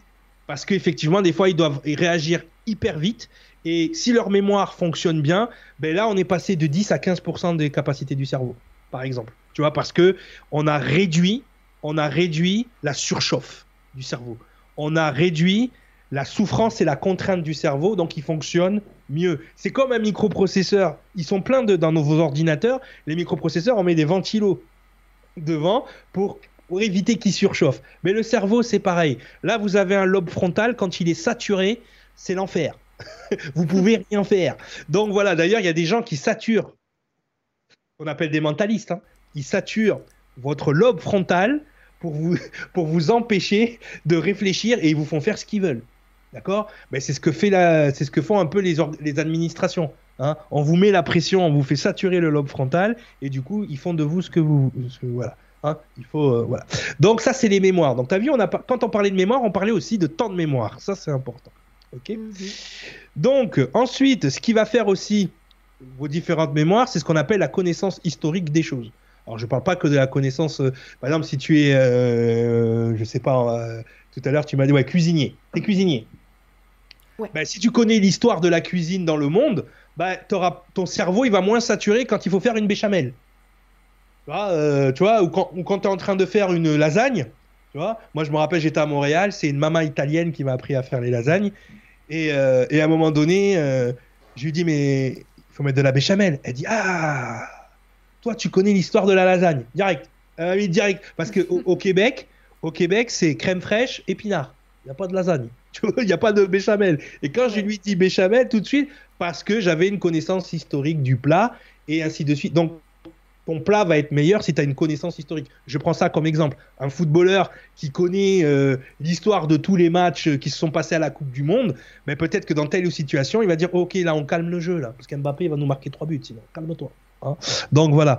Donc c'est ça. La connaissance historique permet à ton cerveau d'accéder, on va dire, de, fonctionner comme tes gènes. Parce que tes gènes, ils ont la connaissance historique de ce que ta grand-mère, a vécu. Sauf que toi, tu l'as pas. Tu vois, quand on dit que tu as accès qu'à 10%, tu as accès aux 10% de ce que tu as vécu toi. Mais pourtant, dans tes gènes, ta grand-mère, quand elle faisait ses, tagines, euh, elle, a, mis ça dans tes. donc tu sais faire le tagine, mais tu penses que tu sais pas. Parce qu'on t'a mis euh, la culpabilité de non, faut pas cuisiner du tagine. Bon, tu sais pas pourquoi. C'est ce qu'on disait tout à l'heure. La personne, quand elle vend, tu sais, quand elle est en train de chercher les meilleurs prix, elle est en train de. Tu vois, ça, j'adore euh, les gens qui font ça. Moi, j'ai besoin de, personnes comme ça. Ok? Mais c'est peut-être parce que son ancêtre en Égypte, quand il était sur les marchés, là, voilà, tu vois, euh, et qu'ils étaient en train de vendre, mais peut-être qu'il avait un ancêtre. Il y a ça dans sa génétique. Commerçant. Moi, j'ai ça. Moi, j'ai les prix. Oui, oui, maroquinerie et tout. Oui, des sacs. Bon, mais ça, c'est parce que c'est dans, la, dans ta culture aussi, la maroquinerie, des Marocaines. Ah ouais, quand j'étais maroquinière, j'avais la totale. non, mais c'est vrai, tu vois, donc, tu as une connaissance historique cérébrale, mais elle est aussi cellulaire, dans tes cellules. C'est ça qu'il faut aller chercher, hein, c'est important. Et donc, ensuite, on a la gestion de l'ego. Parce que c'est lui qui nous fuck le cerveau, comme on dit. C'est lui qui nous bloque dans tout. Ta copine, ton, ton ami, qui fait de la sécurité, elle ne va pas faire ce, ce dont pourquoi elle est faite, parce que L'ego lui a dit Ah non, c'est pas un travail. mais toute ma vie, on m'a dit ça. Je voulais être footballeur. On m'a dit Ah, c'est pas un travail. mon père, lui, il voulait que je sois footballeur, donc c'était pas un problème. Hein. Euh, ensuite, quand j'ai arrêté le foot, je vais faire de la musique. c'est pas un travail. Bah, je l'ai fait pareil. Tu vois? Aujourd'hui, je vais faire des bandes dessinées. Ah, c'est pas un travail. Ferme-la. Je fais ce qui me plaît. Voilà. Donc la gestion de l'ego, c'est important d'être toujours dans le ludique et dans ce qu'on aime. Pourquoi c'est important d'être de ce qu'on aime? Parce que flux de cas est égal à fouetté. Le flow, le flux d'informations est égal au temps et à au produit du temps et de l'attention qu'on est capable d'y mettre. Donc ça veut dire que tu, plus tu vas passer de temps à faire quelque chose, plus tu aimes cette chose. Quand tu aimes quelqu'un, tu vas, tu vas vouloir passer plus de temps et tu vas lui donner plus d'attention que quelque chose que, tu n'aimes pas. Donc quand le temps et l'attention sont en produit, ton cerveau est complètement... là, il est, il, est, il est branché. Donc là aussi, tu vas multiplier les capacités de ton cerveau. Parce que tu es dans une espèce d'énergie verticale où tu es en train de faire ce que tu es, être ce que tu fais. Et de toute façon, vous avez tous vécu ça. Quand vous êtes dans cet état-là de produit de à fouetter, le temps passe plus vite. Oh, j'ai l'impression que ça fait euh, j'ai l'impression que ça fait 30 minutes, mais en fait, euh, ça fait deux heures qu'on parle. Ouais, parce qu'on kiffe la conversation. Ça vous est déjà arrivé. Vous avez augmenté tellement les capacités de votre cerveau que vous avez altéré le temps important pour connaître le, la, suite, la suite du film. Pour ça, c'est clair. Hein, désolé pour le de neuroergonomie, mais c'est important pour comprendre le reste. Ok? Donc, on est passé du 10% en différentes mémoires. Donc, en fait, il faut qu'on arrive à utiliser des zones de notre cerveau qu'on n'utilise pas d'habitude pour optimiser notre cerveau. Pourquoi? Parce que le problème, c'est que tout ce qui a, abstrait, a trait au cerveau est abstrait. Le cerveau, il a un empan. L'empan, pour ceux qui connaissent les, mesures égyptiennes, c'est la distance qui est entre votre pouce et votre petit doigt. Mmh, d'accord. Donc, cet empan, c'est tout ce que ma main est capable d'attraper. Tout ce qui va au-delà de cet empan, ma main n'est pas capable de l'attraper. Par exemple, si je te demande, Nora, prends tout ton linge, mets-le sur le lit. Maintenant, prends tout ce linge et trouve une boîte assez grande pour mettre tout ce linge-là. Donc, tu vas avoir une espèce de grosse boîte. Ouais. Est-ce que tu peux prendre cette boîte-là avec ta main? Non. Tu peux pas. Par contre, si tu mets une poignée sur la boîte, ça s'appelle mm. une valise. Et là, tu peux attraper l'information. Le truc le plus simple que je peux vous montrer sur ce qu'on appelle l'empan du cerveau, c'est-à-dire la noosphère, ce que notre cerveau est capable d'attraper comme information, ça c'est important aussi pour la suite de compréhension du film. C'est l'acronyme. Si je te dis PSG, ou si je te dis OM, ou si je te dis ASSE, tu sais que je te parle de club de foot. Tu sais que je te parle de AS Saint-Étienne, Paris Saint-Germain, Olympique de Marseille. Mais la poignée que j'ai mis, c'est que j'ai réduit, j'ai réduit le, nombre de lettres à, ce qu'on, à, juste à la première lettre. C'est ce qu'on appelle un acronyme. Mais l'acronyme te permet d'augmenter la capacité de ton cerveau parce qu'il te permet d'embarquer plus d'informations avec toi. Tu vois? Et, l'information est moins lourde et tu peux en attraper plus. Tu comprends? Mais la neuroergonomie, c'est ça. Comment augmenter les capacités de son cerveau en diminuant, on va dire, la chaleur, les calories que tu utilises quand tu euh, te sers de ton cerveau. Eh bien, c'est ce qui va arriver à Lucie grâce à une drogue qu'on appelle le CPH4. Donc, le CPH4, c'est un nom inventé pour désigner le produit de la drogue, mais la molécule existe. Ah, la molécule existe, elle est produite par la femme enceinte dès la sixième semaine de grossesse. Donc toi, quand tu as eu ta petite, tu vois, mm. tu as sécrété de manière très, très, très faible, mm. voilà, de la CPH4. Et, et en fait, ce qu'il faut savoir, et Morgan Freeman, euh, non, c'est le médecin chinois qui l'explique très très bien, ou coréen, je ne sais plus si c'est en Corée à ce moment-là. Euh, il explique très très bien. Il dit, c'est comme une explosion nucléaire pour l'enfant. C'est-à-dire que ça va insuffler cette, cette substance, cette molécule, va insuffler toute l'énergie et l'information à la création de ses os, de son petit cœur, de ses membres, de, tout, de, de l'évolution de son cerveau. Et en fait, si tu y réfléchis bien, ce CPH4, cette molécule, B, c'est l'étincelle de vie. C'est le truc qui va allumer où on va passer de l'état de fœtus à l'état d'être vivant et conscient. en fait, c'est le moment où la conscience s'allume. Déjà, la conscience de construction de son corps, et ainsi de suite. C'est extrêmement précis. Et finalement, j'en parlais, euh, j'en parlais avec un pote tout à l'heure euh, et euh, il est de confession juive, tu vois. Et je lui dis, tu vois, le judaïsme, c'est la maman qui donne le judaïsme à l'enfant. Ouais. Je dis, mais la molécule qui donne ça, c'est le CPH4. Parce que ce qui est caché derrière la religion juive, en fait, c'est l'adamisme. C'est la maman, par son CPH4, qui va connecter son enfant à, la vie, à la nature et à l'univers. Et cette molécule-là du CPH4, le carboxytétrahydrotérine, voilà, j'arrive à le dire, euh, en fait, c'est ce qui permet à la vie de commencer son travail. Tu vois, c'est ce qui permet à la molécule d'ADN de commencer son travail de, fourmi, parce qu'on ne se rend pas compte le nombre de microprocesseurs et d'ordinateurs qu'il faudrait, ne serait-ce que pour recopier un nucléotide. L'ADN le fait toutes les demi-secondes, là, au moment où on parle.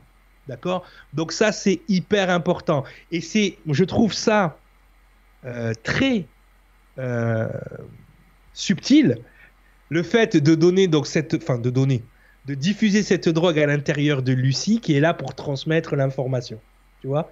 On est dans ce truc puisque c'est le moment fatidique où la maman, hein, c'est là on voit l'importance de la maman, le, premier lien avec l'enfant, elle va allumer le feu. Elle va allumer le feu de la vie. Elle va. Voilà, elle va déclencher. Coucou, elle va déclencher chez l'enfant justement la fabrication du corps et du reste elle va initier, grâce à cette molécule, la vie.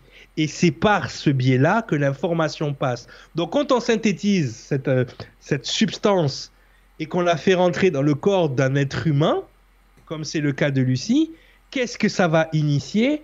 Ça va initier la connexion à la nature et à l'univers. Et c'est exactement ce qui se passe avec Lucie. C'est-à-dire que dès que la drogue commence à se propagée, elle le verbalise. Elle dit Je ressens tout. La gravité, les battements de mon cœur. Elle ressent tout. Pourquoi? Parce que ce CPH4 l'a connecté à la nature et à l'univers. Et là, on rentre dans. On a, on a, des scènes qui, qui sont vraiment, on dirait des EMI, des NDE. Des, oui, c'est vrai. Des expériences de mort imminente, c'est ce que nous racontent ceux qui vivent ça. Ben, en fait, on, on voit dans ce film Lucie des passages où voilà, on la voit regarder un arbre et il y a toutes les veines de l'arbre, toute la sève qui s'écoule dans l'arbre, elle voit tout. Elle voit, tout. elle voit, elle voit absolument toute l'énergie. Mm. Elle a conscience de tout. Elle devient une espèce. Alors tout de suite, il y a sa dextérité qui se met en route parce que, mm. comme le disait euh, Morgan Freeman, je pense qu'il le dit tout de suite après. Euh, imaginons maintenant ce que serait notre vie si nous avions accès à 20% de nos capacités le premier stage nous permettrait d'accéder à nos fonctions corporelles et d'en prendre le contrôle. C'est exactement ce qui lui arrive en fait. C'est-à-dire que ce qu'on appelle la dextérité, c'est vraiment le contrôle de l'appréciation d'une distance. Par exemple, quand elle tire, elle, elle, tire, elle, elle, shoot tout ce qu'il y a autour d'elle. Elle a une précision, voilà, parce que tu es en contrôle de ton espace et du temps. Donc, si on a même des scènes un peu à la Matrix carrément. Oui, c'est ça. Mais c'est complètement. Parce que, qu'est-ce qui arrive dans les scènes à la matrice? Quand tu gères la matrice, ben, tu gères absolument ton comportement et ton environnement. Exactement. Tu commences à gérer l'espace et le temps. Ça, c'est quand même incroyable. Et bon, dans le film, les gens, on, va, on va donner ça à gens scientifiques. C'est vraiment très scénarisé et très science-fiction, mais il y aurait de ça. C'est-à-dire qu'on aurait on aurait une telle verticalité, on n'aurait plus d'émotion, elle n'a plus peur et surtout, elle n'a plus de douleur. Hmm. Donc elle se fait tirer dessus, elle a même pas mal. Pourquoi? Parce qu'elle est en total contrôle de son corps et justement les amygdales qui sont dans le cerveau, ce qui gère la souffrance et la peur, elle contrôle ses amygdales dans son cerveau. Donc elle contrôle le, le système nerveux qui fait qu'elle aurait mal. T'as vu, elle s'enlève la balle avec le doigt. Ouais, tranquille. Au KLM, elle va se faire opérer, pas d'anesthésie, elle parle à sa mère au téléphone. ouais, pendant que le, un gars trifouille à l'intérieur de son ventre. Et ouais, et elle commence si à vous n'avez pas vu le film, regardez-le, vraiment. Mais... ouais. Voilà, elle parle à sa mère au téléphone et elle lui raconte à sa mère des trucs qu'elle a vécu à sa naissance. Mm. Donc toutes ces elle mémoires. Se souvient de tout. Mm. Exactement, c'est pour ça que je voulais en venir là. Elle se rappelle de, des caresses de sa maman, de l'odeur des gâteaux, euh, du chat siamois avec la queue cassée qu'elle n'était pas supposée avoir vu, et ainsi de suite, ainsi, parce qu'elle avait qu'un an, tu vois, et ainsi de suite, et ainsi de suite. Voilà. Donc, quand on y pense, il est troublant de constater que les Grecs, les Égyptiens, les Indiens connaissaient les notions de cellules avant la création du microscope. Là, je vous ai mis une petite image, mais combien d'images on a vu sur les rouleaux sumériens où on voit des brins d'ADN Mhm. Le caducée d'Hermès chez les Grecs, c'est l'ADN. Et ainsi de suite, ainsi de dire. Que dire de l'exemple de Darwin qui a été unanimement considéré comme fou quand il a présenté sa théorie sur l'évolution? C'est notre prérogative de bousculer les lois et les règles et de passer de l'évolution à la révolution. 5 milliards de neurones par être humain et seulement 5% sont en activité. C'est ça la vraie information. D'accord? Il y a plus de connexions dans le corps humain qu'il y a d'étoiles dans la galaxie. C'est énorme. Nous possédons un réseau d'échange d'informations si gigantesque auquel nous n'avons presque aucun accès. Donc de dire que on n'utilise que ça, c'est faux. Le problème, il faut mieux le, le verbaliser comme ça. Nous n'avons accès qu'à ça parce que nous ne savons pas faire autrement. Parce qu'on est passé plus par le, par le avoir que par l'être. C'est ça, vraiment la leçon de tout ça. D'accord? Donc voilà, le prochain stade serait probablement de pouvoir contrôler nos semblables. Hein, mais il faudrait au moins être en mesure d'utiliser 40% de nos capacités cérébrales. Après le contrôle de notre corps et celui des autres, viendrait le contrôle de la matière, mais bien sûr, là, nous rentrons dans le domaine de la science-fiction. Nous n'en connaissons, pas plus qu'un chien qui regarderait la Lune. Donc ça, c'est important aussi de se dire, effectivement, et elle va l'expliquer très bien, Lucie, à la fin du film, mais ce qu'on appelle la matière, finalement, ce ne sont que les limites que ce que notre cerveau est capable de toucher ou de, manifester ou de, de percevoir. D'accord? Donc si tu arrives au-delà de ces perceptions, peut-être qu'à un moment donné, tu serais capable de contrôler ça. Et ça aussi, c'est quelque chose d'important. Tiens, un petit, un petit jeu de neuroergonomie, Nora. Tu, tu vas le faire avec moi. C'est parti. allez, allez, Alors, pour toi, pour quelle opération ton cerveau travaille le moins et pour quelle opération ton cerveau travaille le plus? Donc, tu as une racine, une racine 13e là, de ce nombre terminal. Une partie d'échec. Une, une cravate, une mayonnaise, le jeu vidéo StarCraft. Donc on va dire pour toi, quelle est celle où tu utilises le plus, tu vas utiliser le plus ton cerveau pour résoudre, à résoudre, pour résoudre le, truc. Le plus mon, mon cerveau, euh, franchement, les jeux vidéo, c'est toujours une galère. non mais ne le considère pas comme une galère, considère comme ton cerveau va être mis à contribution le plus. Ça ne veut pas forcément dire que c'est dur à faire je, je, t'aiguille. Non, parce que ça, appelle, euh, ça, ben justement, mais ça, appelle plein de capacités en fait quand tu joues à un jeu vidéo. Il faut faire attention à énormément de choses. le temps, la vitesse. L'opération qui va t'utiliser le plus de ton cerveau, c'est le jeu vidéo. Non, parce que quand on écoute nos parents ou qu'on écoute une certaine intelligentsia qui ne connaît pas le cerveau, qui te disent que les jeux vidéo c'est pour les idiots et que c'est pour les gens qui n'ont pas de vie. C'est vrai, il y a des addictions, des addictions dans le jeu vidéo qui sont qui peuvent être dangereuses. Tu as des jeux qui ne se terminent jamais et il y a des gens ils vont pas travailler, tu vois, World of Warcraft, les RPG, les trucs comme ça. OK? Donc c'est vrai que c'est l'addiction qui est bah, mauvaise. parce qu'en fait, j'ai l'impression que les autres parties, on va dire que c'est euh, c'est assez euh, compartimenté. Ça, ça appelle. Enfin voilà, je peux, je peux faire un focus. Je vais te donner la réponse parce que tu avais la bonne réponse. Celle qui va utiliser le plus de mémoire, c'est-à-dire mémoire épisodique, mémoire spatiale, mémoire procédurale. La mémoire procédurale, c'est les boutons de la manette. À un moment donné, la manette, tu la regardes même plus. Parce que ta mémoire procédurale, elle est au taquet. Ta mémoire de travail aussi, parce que tu es en train de jouer, donc ta mémoire de travail, elle est soumise ta mémoire épisodique, ah tu t'es dit ouais c'est ce monstre là tout à l'heure j'ai galéré mais je l'ai eu comme ça. Ta mémoire Faut que je me rappelle des bons coups qu'il fallait faire dans cette partie là. Donc en fait, ce qui va utiliser le plus d'intelligence, le plus de mémoire et le plus de calories, parce que le cerveau utilise beaucoup de calories, c'est le jeu vidéo. Donc à tous les parents qui traitaient vos enfants d'idiots parce qu'ils sont bons au jeu vidéo, au contraire. Au contraire, par exemple, tu prends un enfant le matin Tu prends un jeu vidéo de stratégie avant qu'il parte à l'école. Tu le fais jouer 10 minutes, pas plus. Tu vois, avant, euh, les autres se préparent, tu lui colles un jeu vidéo 10 minutes. Il arrive à l'école, pendant que le cerveau de ses des autres Camarade se réveille petit à petit. Lui, il est déjà au taquet. vers 11h30 à, la réc- à 10h30 à la récréation, ton gamin, il a déjà toutes ses mémoires au taquet. Il a déjà toutes ses mémoires prêtes à absorber de l'information. Bon, l'école d'aujourd'hui, hein, c'est pas forcément voilà, mais si on était dans une belle école, ben, il aurait déjà son cerveau bien en place. Aujourd'hui, tu as des euh, tu as des entreprises comme Tesla, Starlink, euh, toutes les entreprises d'Elon Musk. Tu as beau avoir ton diplôme du MIT de Massachusetts, là, de Boston, là, tu vois, hein, Mhm. euh, il y a une question dans le questionnaire d'embauche, c'est jouez-vous aux jeux vidéo?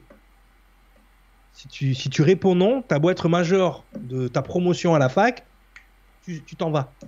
Parce que ce Ah qu'il ouais. demande à ses employés demande une façon de réfléchir qu'on retrouve dans les jeux vidéo. C'est pour ça qu'il organise des gros concours de StarCraft pour pouvoir engager ses ingénieurs. Donc, euh, donc voilà, aujourd'hui, bon, la donne a changé parce qu'on connaît mieux le cerveau. D'après toi, entre faire ton nœud de cravate et une mayonnaise, qu'est-ce qui est le non, entre une partie d'échecs et la mayonnaise, qu'est-ce qui est le plus dur pour ton cerveau? Hmm, Pour moi, ce sera la, la partie d'échec, parce qu'il y a plusieurs coups à prévoir à l'avance. Et ouais, ce serait par... jeu d'échecs. Eh ben non, c'est la mayonnaise qui va prendre plus d'énergie à ton cerveau, ne serait-ce que par sa technique, la recette, les ingrédients, la façon dont tu fais le truc. Ah ouais. Ça va prendre plus d'énergie à ton cerveau que faire une partie d'échecs. Ah, mais parce que moi là, mais ouais, mais moi pour moi une mayonnaise, tu vois, c'est ancré dans, dans mon corps, comme tu disais, la mémoire, c'est utilise, ça utilise. D'ailleurs, il y a une légende, ma mère me disait ça quand Tu elle avait fait ses les règles, elle yeux n'arrivait pas à faire monter la mayonnaise. Je sais pas d'où vient cette légende, mais bon, bref. Ensuite, en fait, l'opération qui utilise le moins ton cerveau, c'est la racine 13e. Une fois que tu sais faire une racine 13e, ça te prend deux secondes. Ton cerveau, il, euh, Mm. il fait ça en deux secondes. Encore faut-il savoir comment le faire. C'est un peu l'équivalent de la partie d'échecs. La partie d'échecs, tu as quand même des techniques d'attaque, des trucs, des stratégies. Mm. Une fois que tu les as intégrées, ça prend rien à ton cerveau pour les, pour les mettre en place. Tu vois ce que je veux dire? Ouais. Donc, il ne faut pas confondre réflexion avec utilisation abusive du cerveau. C'est voilà, c'est des petits exercices que je donne euh, pendant mes formations, même de numérologie, hein, pour leur montrer justement comment fonctionne le cerveau. Alors, voilà la partie la plus intéressante moi, du, du film, hein, parce que pour moi, elle est primordiale et elle vient mettre en lumière énormément de choses dans ce qu'on a vu déjà, ne serait-ce qu'avec ces histoires de préadamique et d'adamique. Pour des êtres primitifs tels que nous, la vie pourrait avoir qu'un seul et unique but gagner du temps. Donc là, déjà, on en revient à tous les gens qui pensent que le temps n'existe pas. Alors, le temps tel que nous, on l'utilise, on l'utilise mal, déjà. Euh, le temps des montres, le temps des horloges et tout ce temps-là, c'est une construction du mental. En revanche, il y a un temps cosmique, il y a une horloge cosmique. Donc, il y a un temps qui existe. Et ces avancées vers le temps semblent le seul et unique but des cellules qui nous composent. Pour atteindre ce but, la masse des cellules qui font de nous des vers de terre ou des êtres humains n'a en réalité que deux solutions. Être immortel ou se reproduire. Si son habitat est insuffisamment favorable et nourricier, la cellule choisira l'immortalité. En d'autres termes, l'autosubsistance et l'indépendance totale. D'un autre côté, si l'habitat est favorable, comme sur notre planète, elle choisira la reproduction. Dans ce cas, lorsqu'elle s'éteint, elle livre des informations nécessaires et essentielles à la cellule qu'elle vient de créer. Et les suivantes qui les livreront à la suivante et ainsi de suite. C'est ainsi que l'apprentissage et le savoir sont transmis à travers le temps. Donc je suis désolé pour les gens qui pensent que le temps n'existe pas, mais la- toutes nos cellules, la plupart des choses qu'elles essayent de gagner, c'est du temps. Donc soit elles choisissent leur mortalité, alors tu vas me dire, mais comment elles sont immortelles? C'est très simple. Une fois que la cellule s'arrête de fonctionner, elles vont aller posséder une cellule à côté se greffer à elle, et ainsi de suite, et ainsi de suite, et ainsi de suite. C'est ce qu'on appelle une possession, tout simplement. Hein, le système d'incarnation préadamique. OK mhm. En revanche, quand une cellule trouve le 2, la division cellulaire, elle connecte. C'est ça l'empathie. C'est la connexion. Et cette énergie d'empathie sert avant de faire des câlins et avant de se sentir mal pour l'autre, cette énergie d'empathie, d'accord? Ok? Qu'est-ce qu'elle fait Elle sert à transmettre l'information. Donc la première empathie qu'on a, c'est de se transmettre notre savoir. Et du coup, de se transmettre nos émotions aussi, également. On se transmet de l'énergie en mouvement. E-motion. E-motion. Énergie en mouvement. On se transmet de l'information. C'est pour ça qu'en numérologie, le 1, c'est le soi. D'accord? Dès qu'il y a une deuxième cellule qui se crée, on est le 2, on est dans la connexion, la dopamine, l'empathie, la relation, comme on appelle ça.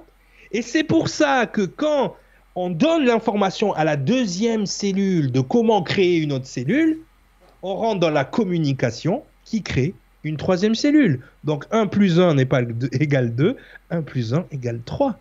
Hein, c'est ce qu'on fait quand, tu sais, quand tu vas dire à quelqu'un, moi je suis enceinte, 1 plus 1 égale, il va te dire 2, tu dis non, 3, oh tu es enceinte, tu vois? Et là vous avez les prémices de la numérologie, les gens. Unité, connexion.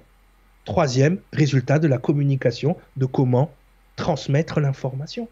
La communication, c'est la transmission de l'information. Donc on crée la connexion, donc on crée la division. La première cellule, elle se faisait chier, elle a créé une deuxième, elles se sont connectées, elle lui a transmis l'information, du coup, la troisième est apparue. C'est aussi simple que ça. les valeurs numériques ne sont que l'observation du vivant. Donc les, codifications qu'on a données au nombre, voilà, en fait, elles ne, sont rien devant la valeur et l'information que se transmet la vie. Hein. c'est toujours important. C'est pour ça que je dis aux gens qui sont numérologues, ne soyez pas obsédés par les chiffres, soyez plutôt obsédés par l'énergie véhiculée parce que le chiffre veut dire. C'est ça le plus important. N'oubliez pas que dans chaque chiffre, entre chaque chiffre, il y a l'infini. Oui, parce que l'univers travaille sur cette infinité d'informations, et c'est pour ça qu'on retrouve dans la masse d'un proton toute la masse de l'univers. C'est ça que vous devez savoir, c'est que effectivement vous n'avez accès qu'à 10% de l'information alors que l'information elle est colossale. On a, on a toute cette information à l'intérieur de nous et on n'y accède pas en fait. C'est incroyable. Dans chacune de nos cellules, il y a ce qu'a vécu toute notre lignée génétique. C'est pour ça que souvent, des gens qui ont des états de mort imminente, tu en parlais tout à l'heure, ils se réveillent, ils ont des capacités qu'ils n'avaient pas avant. Parce que en état de danger, je suis en vie est le plus important. Et quand je me connecte à ce que je suis en vie, je fais sauter les répresseurs, hein, qui sont des, des protéines qu'il y a dans votre ADN qui vous empêchent d'accéder à votre ADN poubelle, par exemple.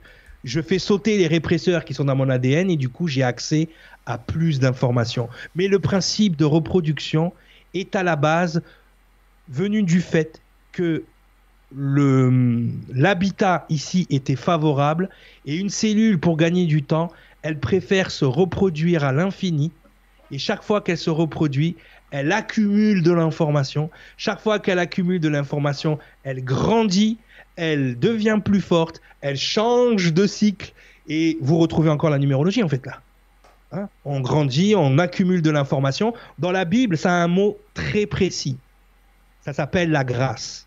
La grâce, c'est l'ensemble des informations validées par notre ADN, soit par la transcendance de l'adversité, le chétan, Satan, d'accord, soit par l'application de ce que notre ADN nous demande de faire, c'est-à-dire d'être bienveillant, de justement de se connecter comme le l'acier trempé, comme de faire des choses qui sont encodées en nous. Tu vois, ta copine, elle gagnerait en grâce si elle faisait, euh, si elle, elle, allait, ou ton copain, je sais pas si c'est un garçon ou une fille. C'est une fille, une fille. Une fille. Si elle allait chercher euh, les meilleurs prix dans les marchés, ben, elle vibrerait à une fréquence plus haute, ce qu'ils appellent dans les religions la grâce tu vois. Quand tu as cumulé assez de grâce, tu as de la gloire, tu vois. Tu vois, tous ces mots-là, c'est de la génétique, les gens, c'est pas de la religion. ça vous explique comment fonctionnent les gènes, en fait. Tout simplement. Donc, ce système de reproduction, donc du coup, là, on est dans la naissance, on est dans l'empathie, on est dans l'adamisme, hein, on n'est plus dans la possession. L'immortalité, c'est tant que je trouve une cellule vivante, je vais aller la posséder. Hein. c'est ce qu'on appelle, euh, euh, je pense, des parasites hein, en, science, ceux qui font la science naturelle, les parasites, les dorifores, je je sais pas quoi. Ça, c'est des cellules qui n'arrivent pas à se reproduire, donc du coup, elles vont vampiriser des cellules voisines, et ainsi de suite, et ainsi de suite. Donc ça, c'est important dans la compréhension de pourquoi on transmet l'information, c'est parce que nos cellules veulent gagner du temps. Alors bien sûr, on parlait tout à l'heure d'entropie. Nos cellules subissent l'entropie puisqu'elles se fatiguent pour finir par mourir. Mais en même temps, comme la vie veut trouver son chemin, elles se multiplient et c'est pour ça que monsieur et madame font un bébé dans lequel va euh, se euh, multiplier l'information. Ton information plus l'information de Guillaume, ça donne votre petite. Et ainsi de suite, et ainsi de suite, et ainsi de suite. Donc forcément, tes cellules, quand elles veulent transmettre de l'information, elles vont utiliser la reproduction. Elles ont deux solutions, l'immortalité ou la reproduction. OK? Donc voilà, c'est pour ça que les légendes disent que les Illuminati, les gens qui nous dirigent, euh, ils ont les souvenirs de toute leur vie parce que en fait ils sont, ils possèdent des corps et ainsi de suite. Moi, je préfère parler de préadamisme, hein, le système de possession et tout ça. Mais en tout cas, voilà, hein, ces travaux sur euh, la, la, biologie cellulaire nous confirment qu'effectivement, il y a une évolution, comme tu disais tout à l'heure, qui nous a permis de devenir plus empathique plus en, recherche. Malheureusement, il y a une partie de nous qui est toujours dans cette recherche d'immortalité. D'ailleurs, quand tu rattaches cette recherche d'immortalité à certaines idéologies, c'est là que tu commences à retomber dans le gnosticisme, c'est là que tu commences à retomber dans le transhumanisme. Tu vois, il y a un côté transhumaniste un peu à la fin du film, mais effectivement, on, on retrouve ce besoin d'une partie de nous d'atteindre l'immortalité, l'apothéose, être comme les dieux. Tu vois, alors que par la reproduction, finalement, ben, on devient aussi éternel, puisque la reproduction ne s'arrête jamais. Tout évolue à travers le système qui a été mis en place, cette espèce de symbiose entre la nature, l'univers et nous, qui crée un système de reproduction éternel. D'accord? C'est moi l'éternel, c'est moi l'éternel, ton Dieu. non, calmez-vous, on y va. Donc, on va finir parce que Lucie explique aux scientifiques quand elle est arrivée à pratiquement 80-90% des capacités euh, de son cerveau. Donc j'accède aux informations grâce aux impulsions électriques. Donc du coup, ça nous ramène sur justement la gestion des champs électromagnétiques. D'accord? Ça, c'est hyper important. Moi, par exemple, dans les stages stream euh, que l'on donne. Là, on va à Orléans bientôt, là, dans, dans une semaine ou, deux. Euh, justement, euh, les gens qui vont faire le stage stream avec nous, c'est ce qu'on va leur apprendre en fait. Comment accéder au champ d'information, à leur cloud personnel, pour justement accéder aux impulsions électromagnétiques, que ce soit par des techniques de respiration, des techniques de, connexion au corps. Chaque cellule connaît les autres cellules et elles communiquent toutes entre elles. Donc en fait, à un moment où on se parle, il y a des conversations et nous, on n'est pas invités. Nos cellules, elles parlent entre elles. Et elles disent, tiens, on doit faire un corps de Nora. Et donc, toute la journée, elles s'évertuent à ce que tu ressembles à Nora. Tu vois ce que je veux dire? C'est, voilà. Et c'est dans ce sens-là qu'on n'a pas accès à l'info. Parce que peut-être, on le voit dans le film, c'est un peu exagéré, mais tu as vu, dès qu'elle a accès aux cellules de son corps, elle change la couleur de ses cheveux. Oui. Tu vois et, la longueur, d'un coup. Oui.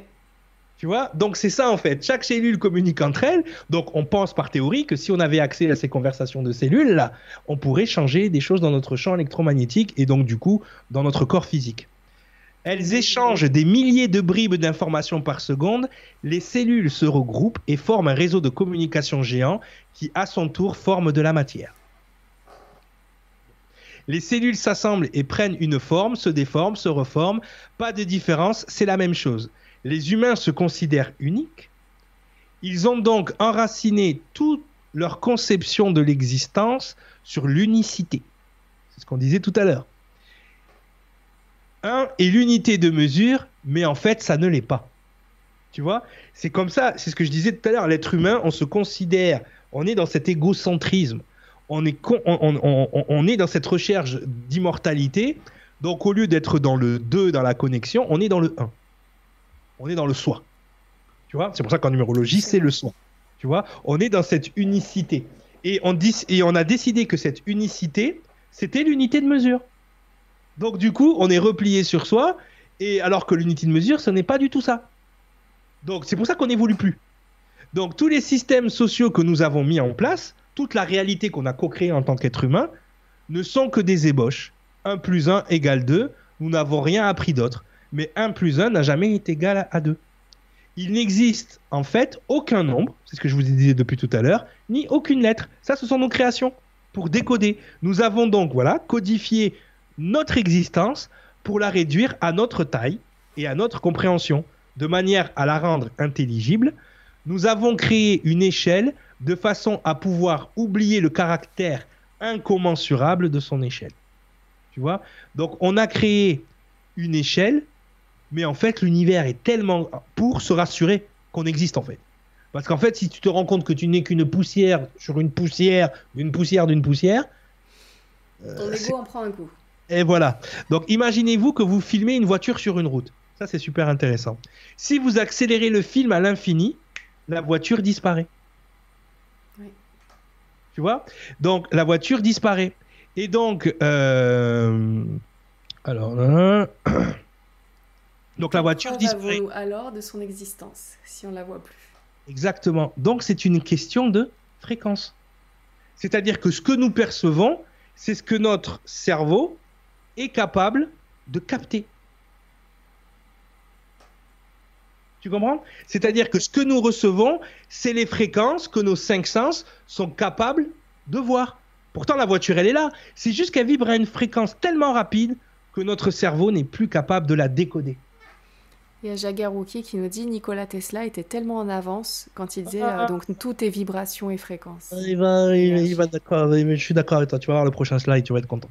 Donc, le temps apporte une légitimité de la preuve de l'existence de la matière. C'est pour ça que les gens, c'est vrai, souvent, bon, il y a des gens, bon, je sais pas, ils ont décidé que le temps n'existait pas. Donc du coup, ils vont trouver des théories pour dire que le temps n'existe pas. Pourtant, ces mêmes personnes sont constamment en train de te parler de fréquence. Oui, je suis dans la fréquence de machin, je suis dans la vibration de machin. S'il n'y a pas de temps, Jeannot, ok? Il n'y a pas de fréquence, il n'y a pas de vibration. Donc il faut que tu choisisses à un moment donné. Petit abricot New Age. Hein? Soit le temps n'existe pas, et du coup il n'y a pas de fréquence et pas de vibration. Soit les vibrations et la fréquence existent, et du coup le temps existe. Donc le temps apporte une légitimité de la preuve de l'existence de la matière. Le temps est l'unité de mesure. Le temps apporte la preuve de l'existence de la matière. Sans le temps, nous n'existons pas. Ok? Très, très important. Et donc, du coup, pour un Comment il s'appelait le jeune homme avant? Jagger. Jagger. Jagger.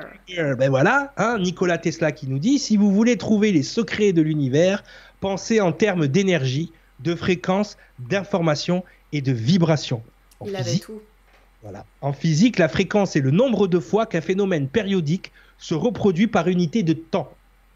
Dans le système international d'unité, les fréquences s'expriment en Hertz. Lorsque le phénomène peut être décrit mathématiquement par une fonction périodique du temps, c'est-à-dire une fonction ft, telle qu'il existe des constances t pour, laquelle, pour lesquelles, quel que soit t, f euh, entre parenthèses t plus ti égale ft, alors la plus petite des valeurs positives de ces constances, ti est la période t de la fonction et la fréquence f est l'inverse de la période de. Donc f égale 1 sur t. Mhm. Donc, fréquence égale 1 sur temps. Ok? C'est le nombre de fois qu'un phénomène périodique se reproduit par unité de temps. J'écris les 1, mais en fait, c'est les alinéas. Hein. Donc, d'accord? Donc, par unité de temps. OK? Donc, effectivement, les gens, la vraie unité, et c'est ce que nos cellules, en fait, nos cellules, ce qu'elles essayent de gagner, c'est du temps. Pourquoi elles essayent de gagner du temps? Pour transmettre un maximum d'informations aux cellules qui viennent après. D'accord? Mm-hmm. Ça, c'est important. Et on revient sur un neuromythe, rappelle-toi. Quand on dit euh, qu'on apprend plus dans la souffrance ou dans la défaite que dans la victoire. Hein? On disait ça. Ouais. On apprend plus. On le dit souvent. C'est vrai à l'instant T. C'est-à-dire que si moi je gagne et que toi tu galères à gagner, tu vas apprendre dans l'instant T plus de choses que moi. Mais en revanche, moi je vais durer plus longtemps que toi. Parce que toi tu vas te fatiguer plus. À galérer. Et donc du coup, en bout de ligne, j'aurais appris plus que toi parce que j'aurais duré plus longtemps. Donc on en revient euh, à une autre phrase qui veut voyager, je, voyager loin, mais nage ça mon cul. Exactement. Donc je terminerai philosophiquement tout ce embroglio scientifique. La vérité ne dépend pas de votre approbation. Nous partons du principe que nous percevons la réalité telle qu'elle est. Et pourtant, ce que nous percevons vraiment d'elle sont nos pensées à son sujet. Nous la voyons comme notre ego nous la présente, avec nos préférences, nos présomptions, nos croyances, nos préjugés, notre programmation culturelle et nos craintes. Voilà, c'était le film Lucie, vu et analysé par Cyril Delarge du Savoir. Cyril Delarge du Savoir. Vous pouvez retrouver le lien vers le site de Cyril sous la vidéo. Merci beaucoup à, tous euh, d'avoir été aussi passionnés ce soir sur le chat. Merci énormément. Euh, alors, il y a Florence qui dit le temps, c'est l'humain qui l'a inventé. Donc. Vas-y, arrête de respirer 20 minutes et on te, reparle dans 20 minutes. non, non, mais si on a inventé le temps, vas-y. Non, mais je pense que en fait, par rapport à ça, c'est les notions de temps. Voilà, c'est les cadrans. C'est le temps tel qu'on se l'impose. Nous, en tant qu'être humain, ça, n'existe pas. En fait, autant qu'on y pense, on est maintenant. Tout à l'heure, quand on a, on a commencé l'émission, on était maintenant. Maintenant, on est maintenant. Quand on va raccrocher, on sera maintenant. Ok? Donc notre perception du temps, elle ne se base que sur le mouvement euh, cyclique des astres qui nous, qui nous suivent et sur un phénomène qu'on appelle l'entropie.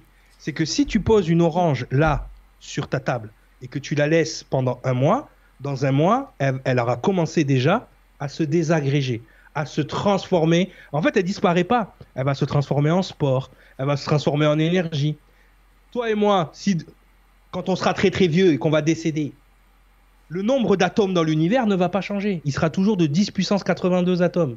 On se sera transformé en autre chose. Mais les cellules, quand elles sont soumises à ce qu'on appelle l'entropie, elles défient l'entropie. Et c'est cette défiance de l'entropie, que ça, c'est la loi de la cause à effet, tu ne peux pas remettre toutes les lois de l'univers en... Tu ne peux pas questionner toutes les lois de l'univers, d'accord? C'est pour ça que je t'ai dit, si tu arrêtes de respirer pendant 20 minutes, je pense que non, toi, tu vas pas mourir. Ton corps, oui, mais pas toi. Mais euh, ce qui va se passer, c'est que, voilà, il y a bien, à un moment donné, nos cellules, elles ont besoin d'un rapport, justement, temps-énergie, que tu ne peux pas euh, éluder. Par exemple, les astrophysiciens, ils vont te dire que il y a une dimension, une densité où le temps n'est qu'information. Tu vois? Par exemple, si je prends un DVD, le temps, quand je regarde le DVD, il n'existe pas. Mon DVD, en fait, c'est de la matière. À l'intérieur, je sais qu'il y a une heure et demie de film. C'est du temps imaginaire. OK? Une fois que je rentre mon DVD dans le lecteur de l'univers, dans le lecteur de la vie, je vais avoir besoin d'énergie électrostatique, électromagnétique et électronique pour pouvoir décoder ce qu'il y a sur le DVD. Et ce qu'il y a sur le DVD, c'est une heure et demie de film. C'est le film Lucie. Donc, il y a une partie qu'on appelle temps imaginaire qui n'existe pas.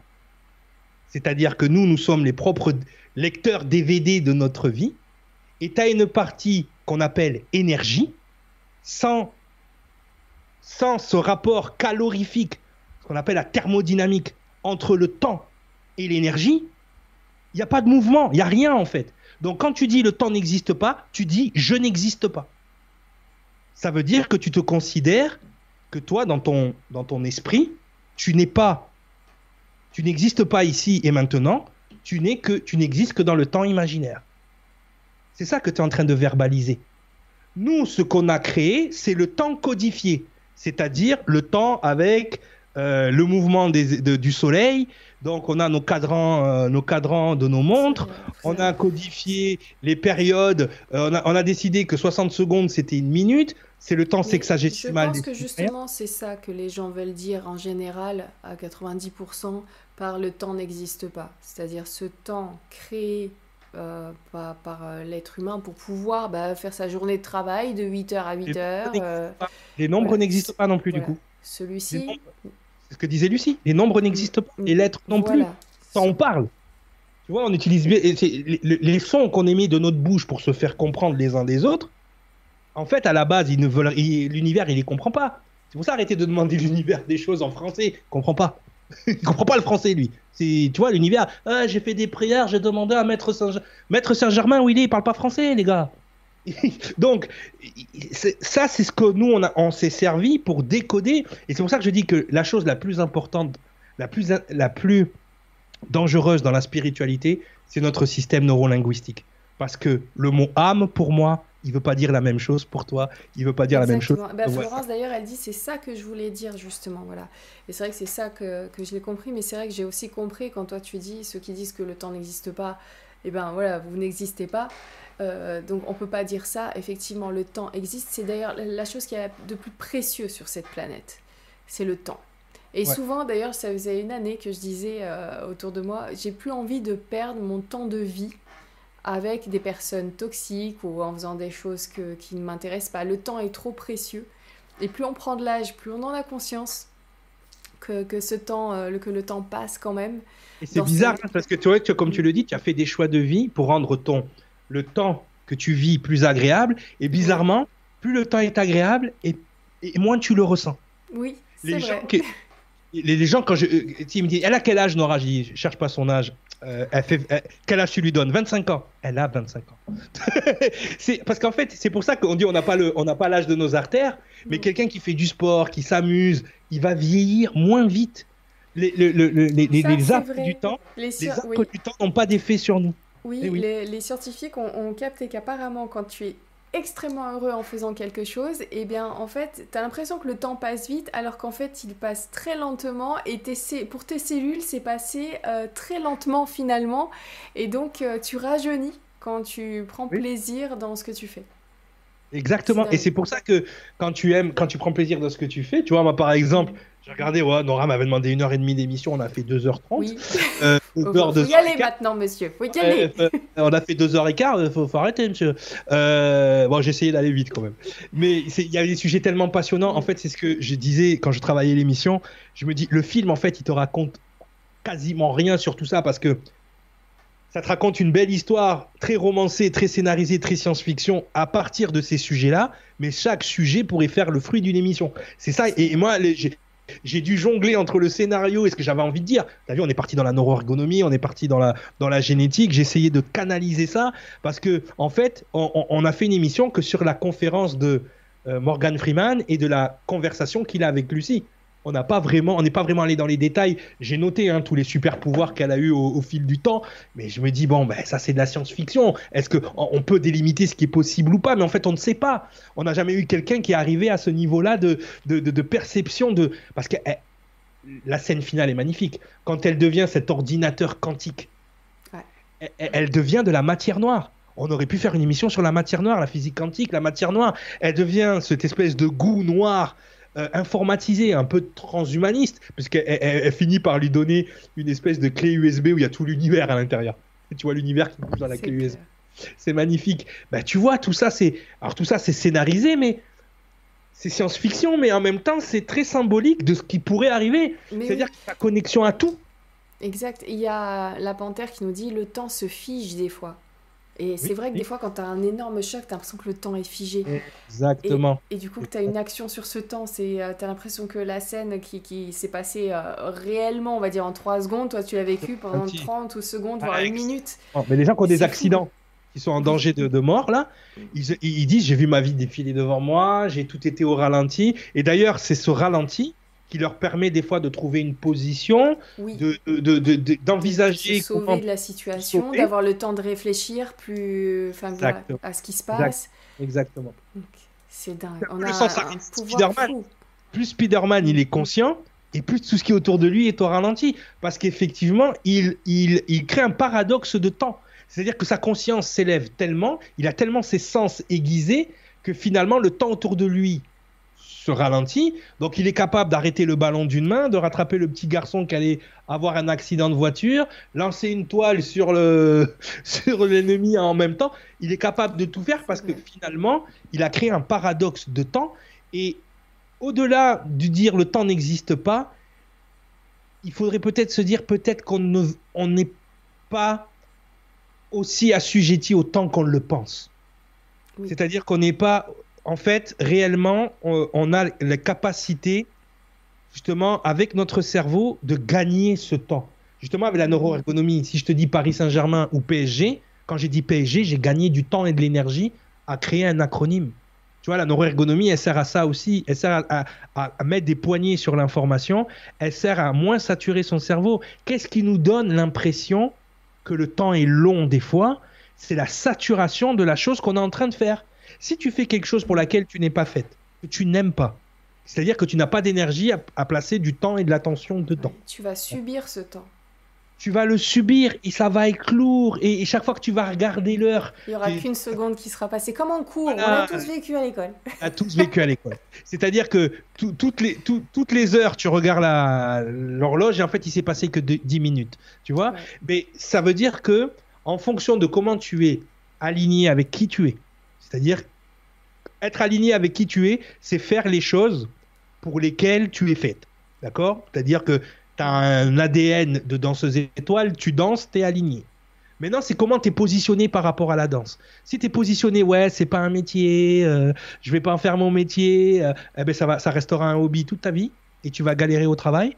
Alors que si tu te positionnes et dis, je veux faire ça, peu importe si je suis clochard, je vais faire ça, je te garantis que l'univers va t'envoyer tout ce que tu veux pour être danseur professionnel. Mhm. Parce que tu seras aligné et positionné. Et tu, peux aussi euh, y aller doucement et faire les deux en même temps. C'est-à-dire avoir ce travail difficile et en même temps j'ai envie de dire, tu n'as pas le choix au début. Parce que tant que tu n'auras pas rassuré ton mental, si tu te mets dans une situation de, si tu te mets dans une situation de précarité pour faire les choses, ben, tu te mets en galère et tu t'aides pas en fait. Moi, quand je faisais du coaching, c'est ce que je disais aux gens. 90% des gens qui venaient me voir, ils veulent devenir thérapeutes.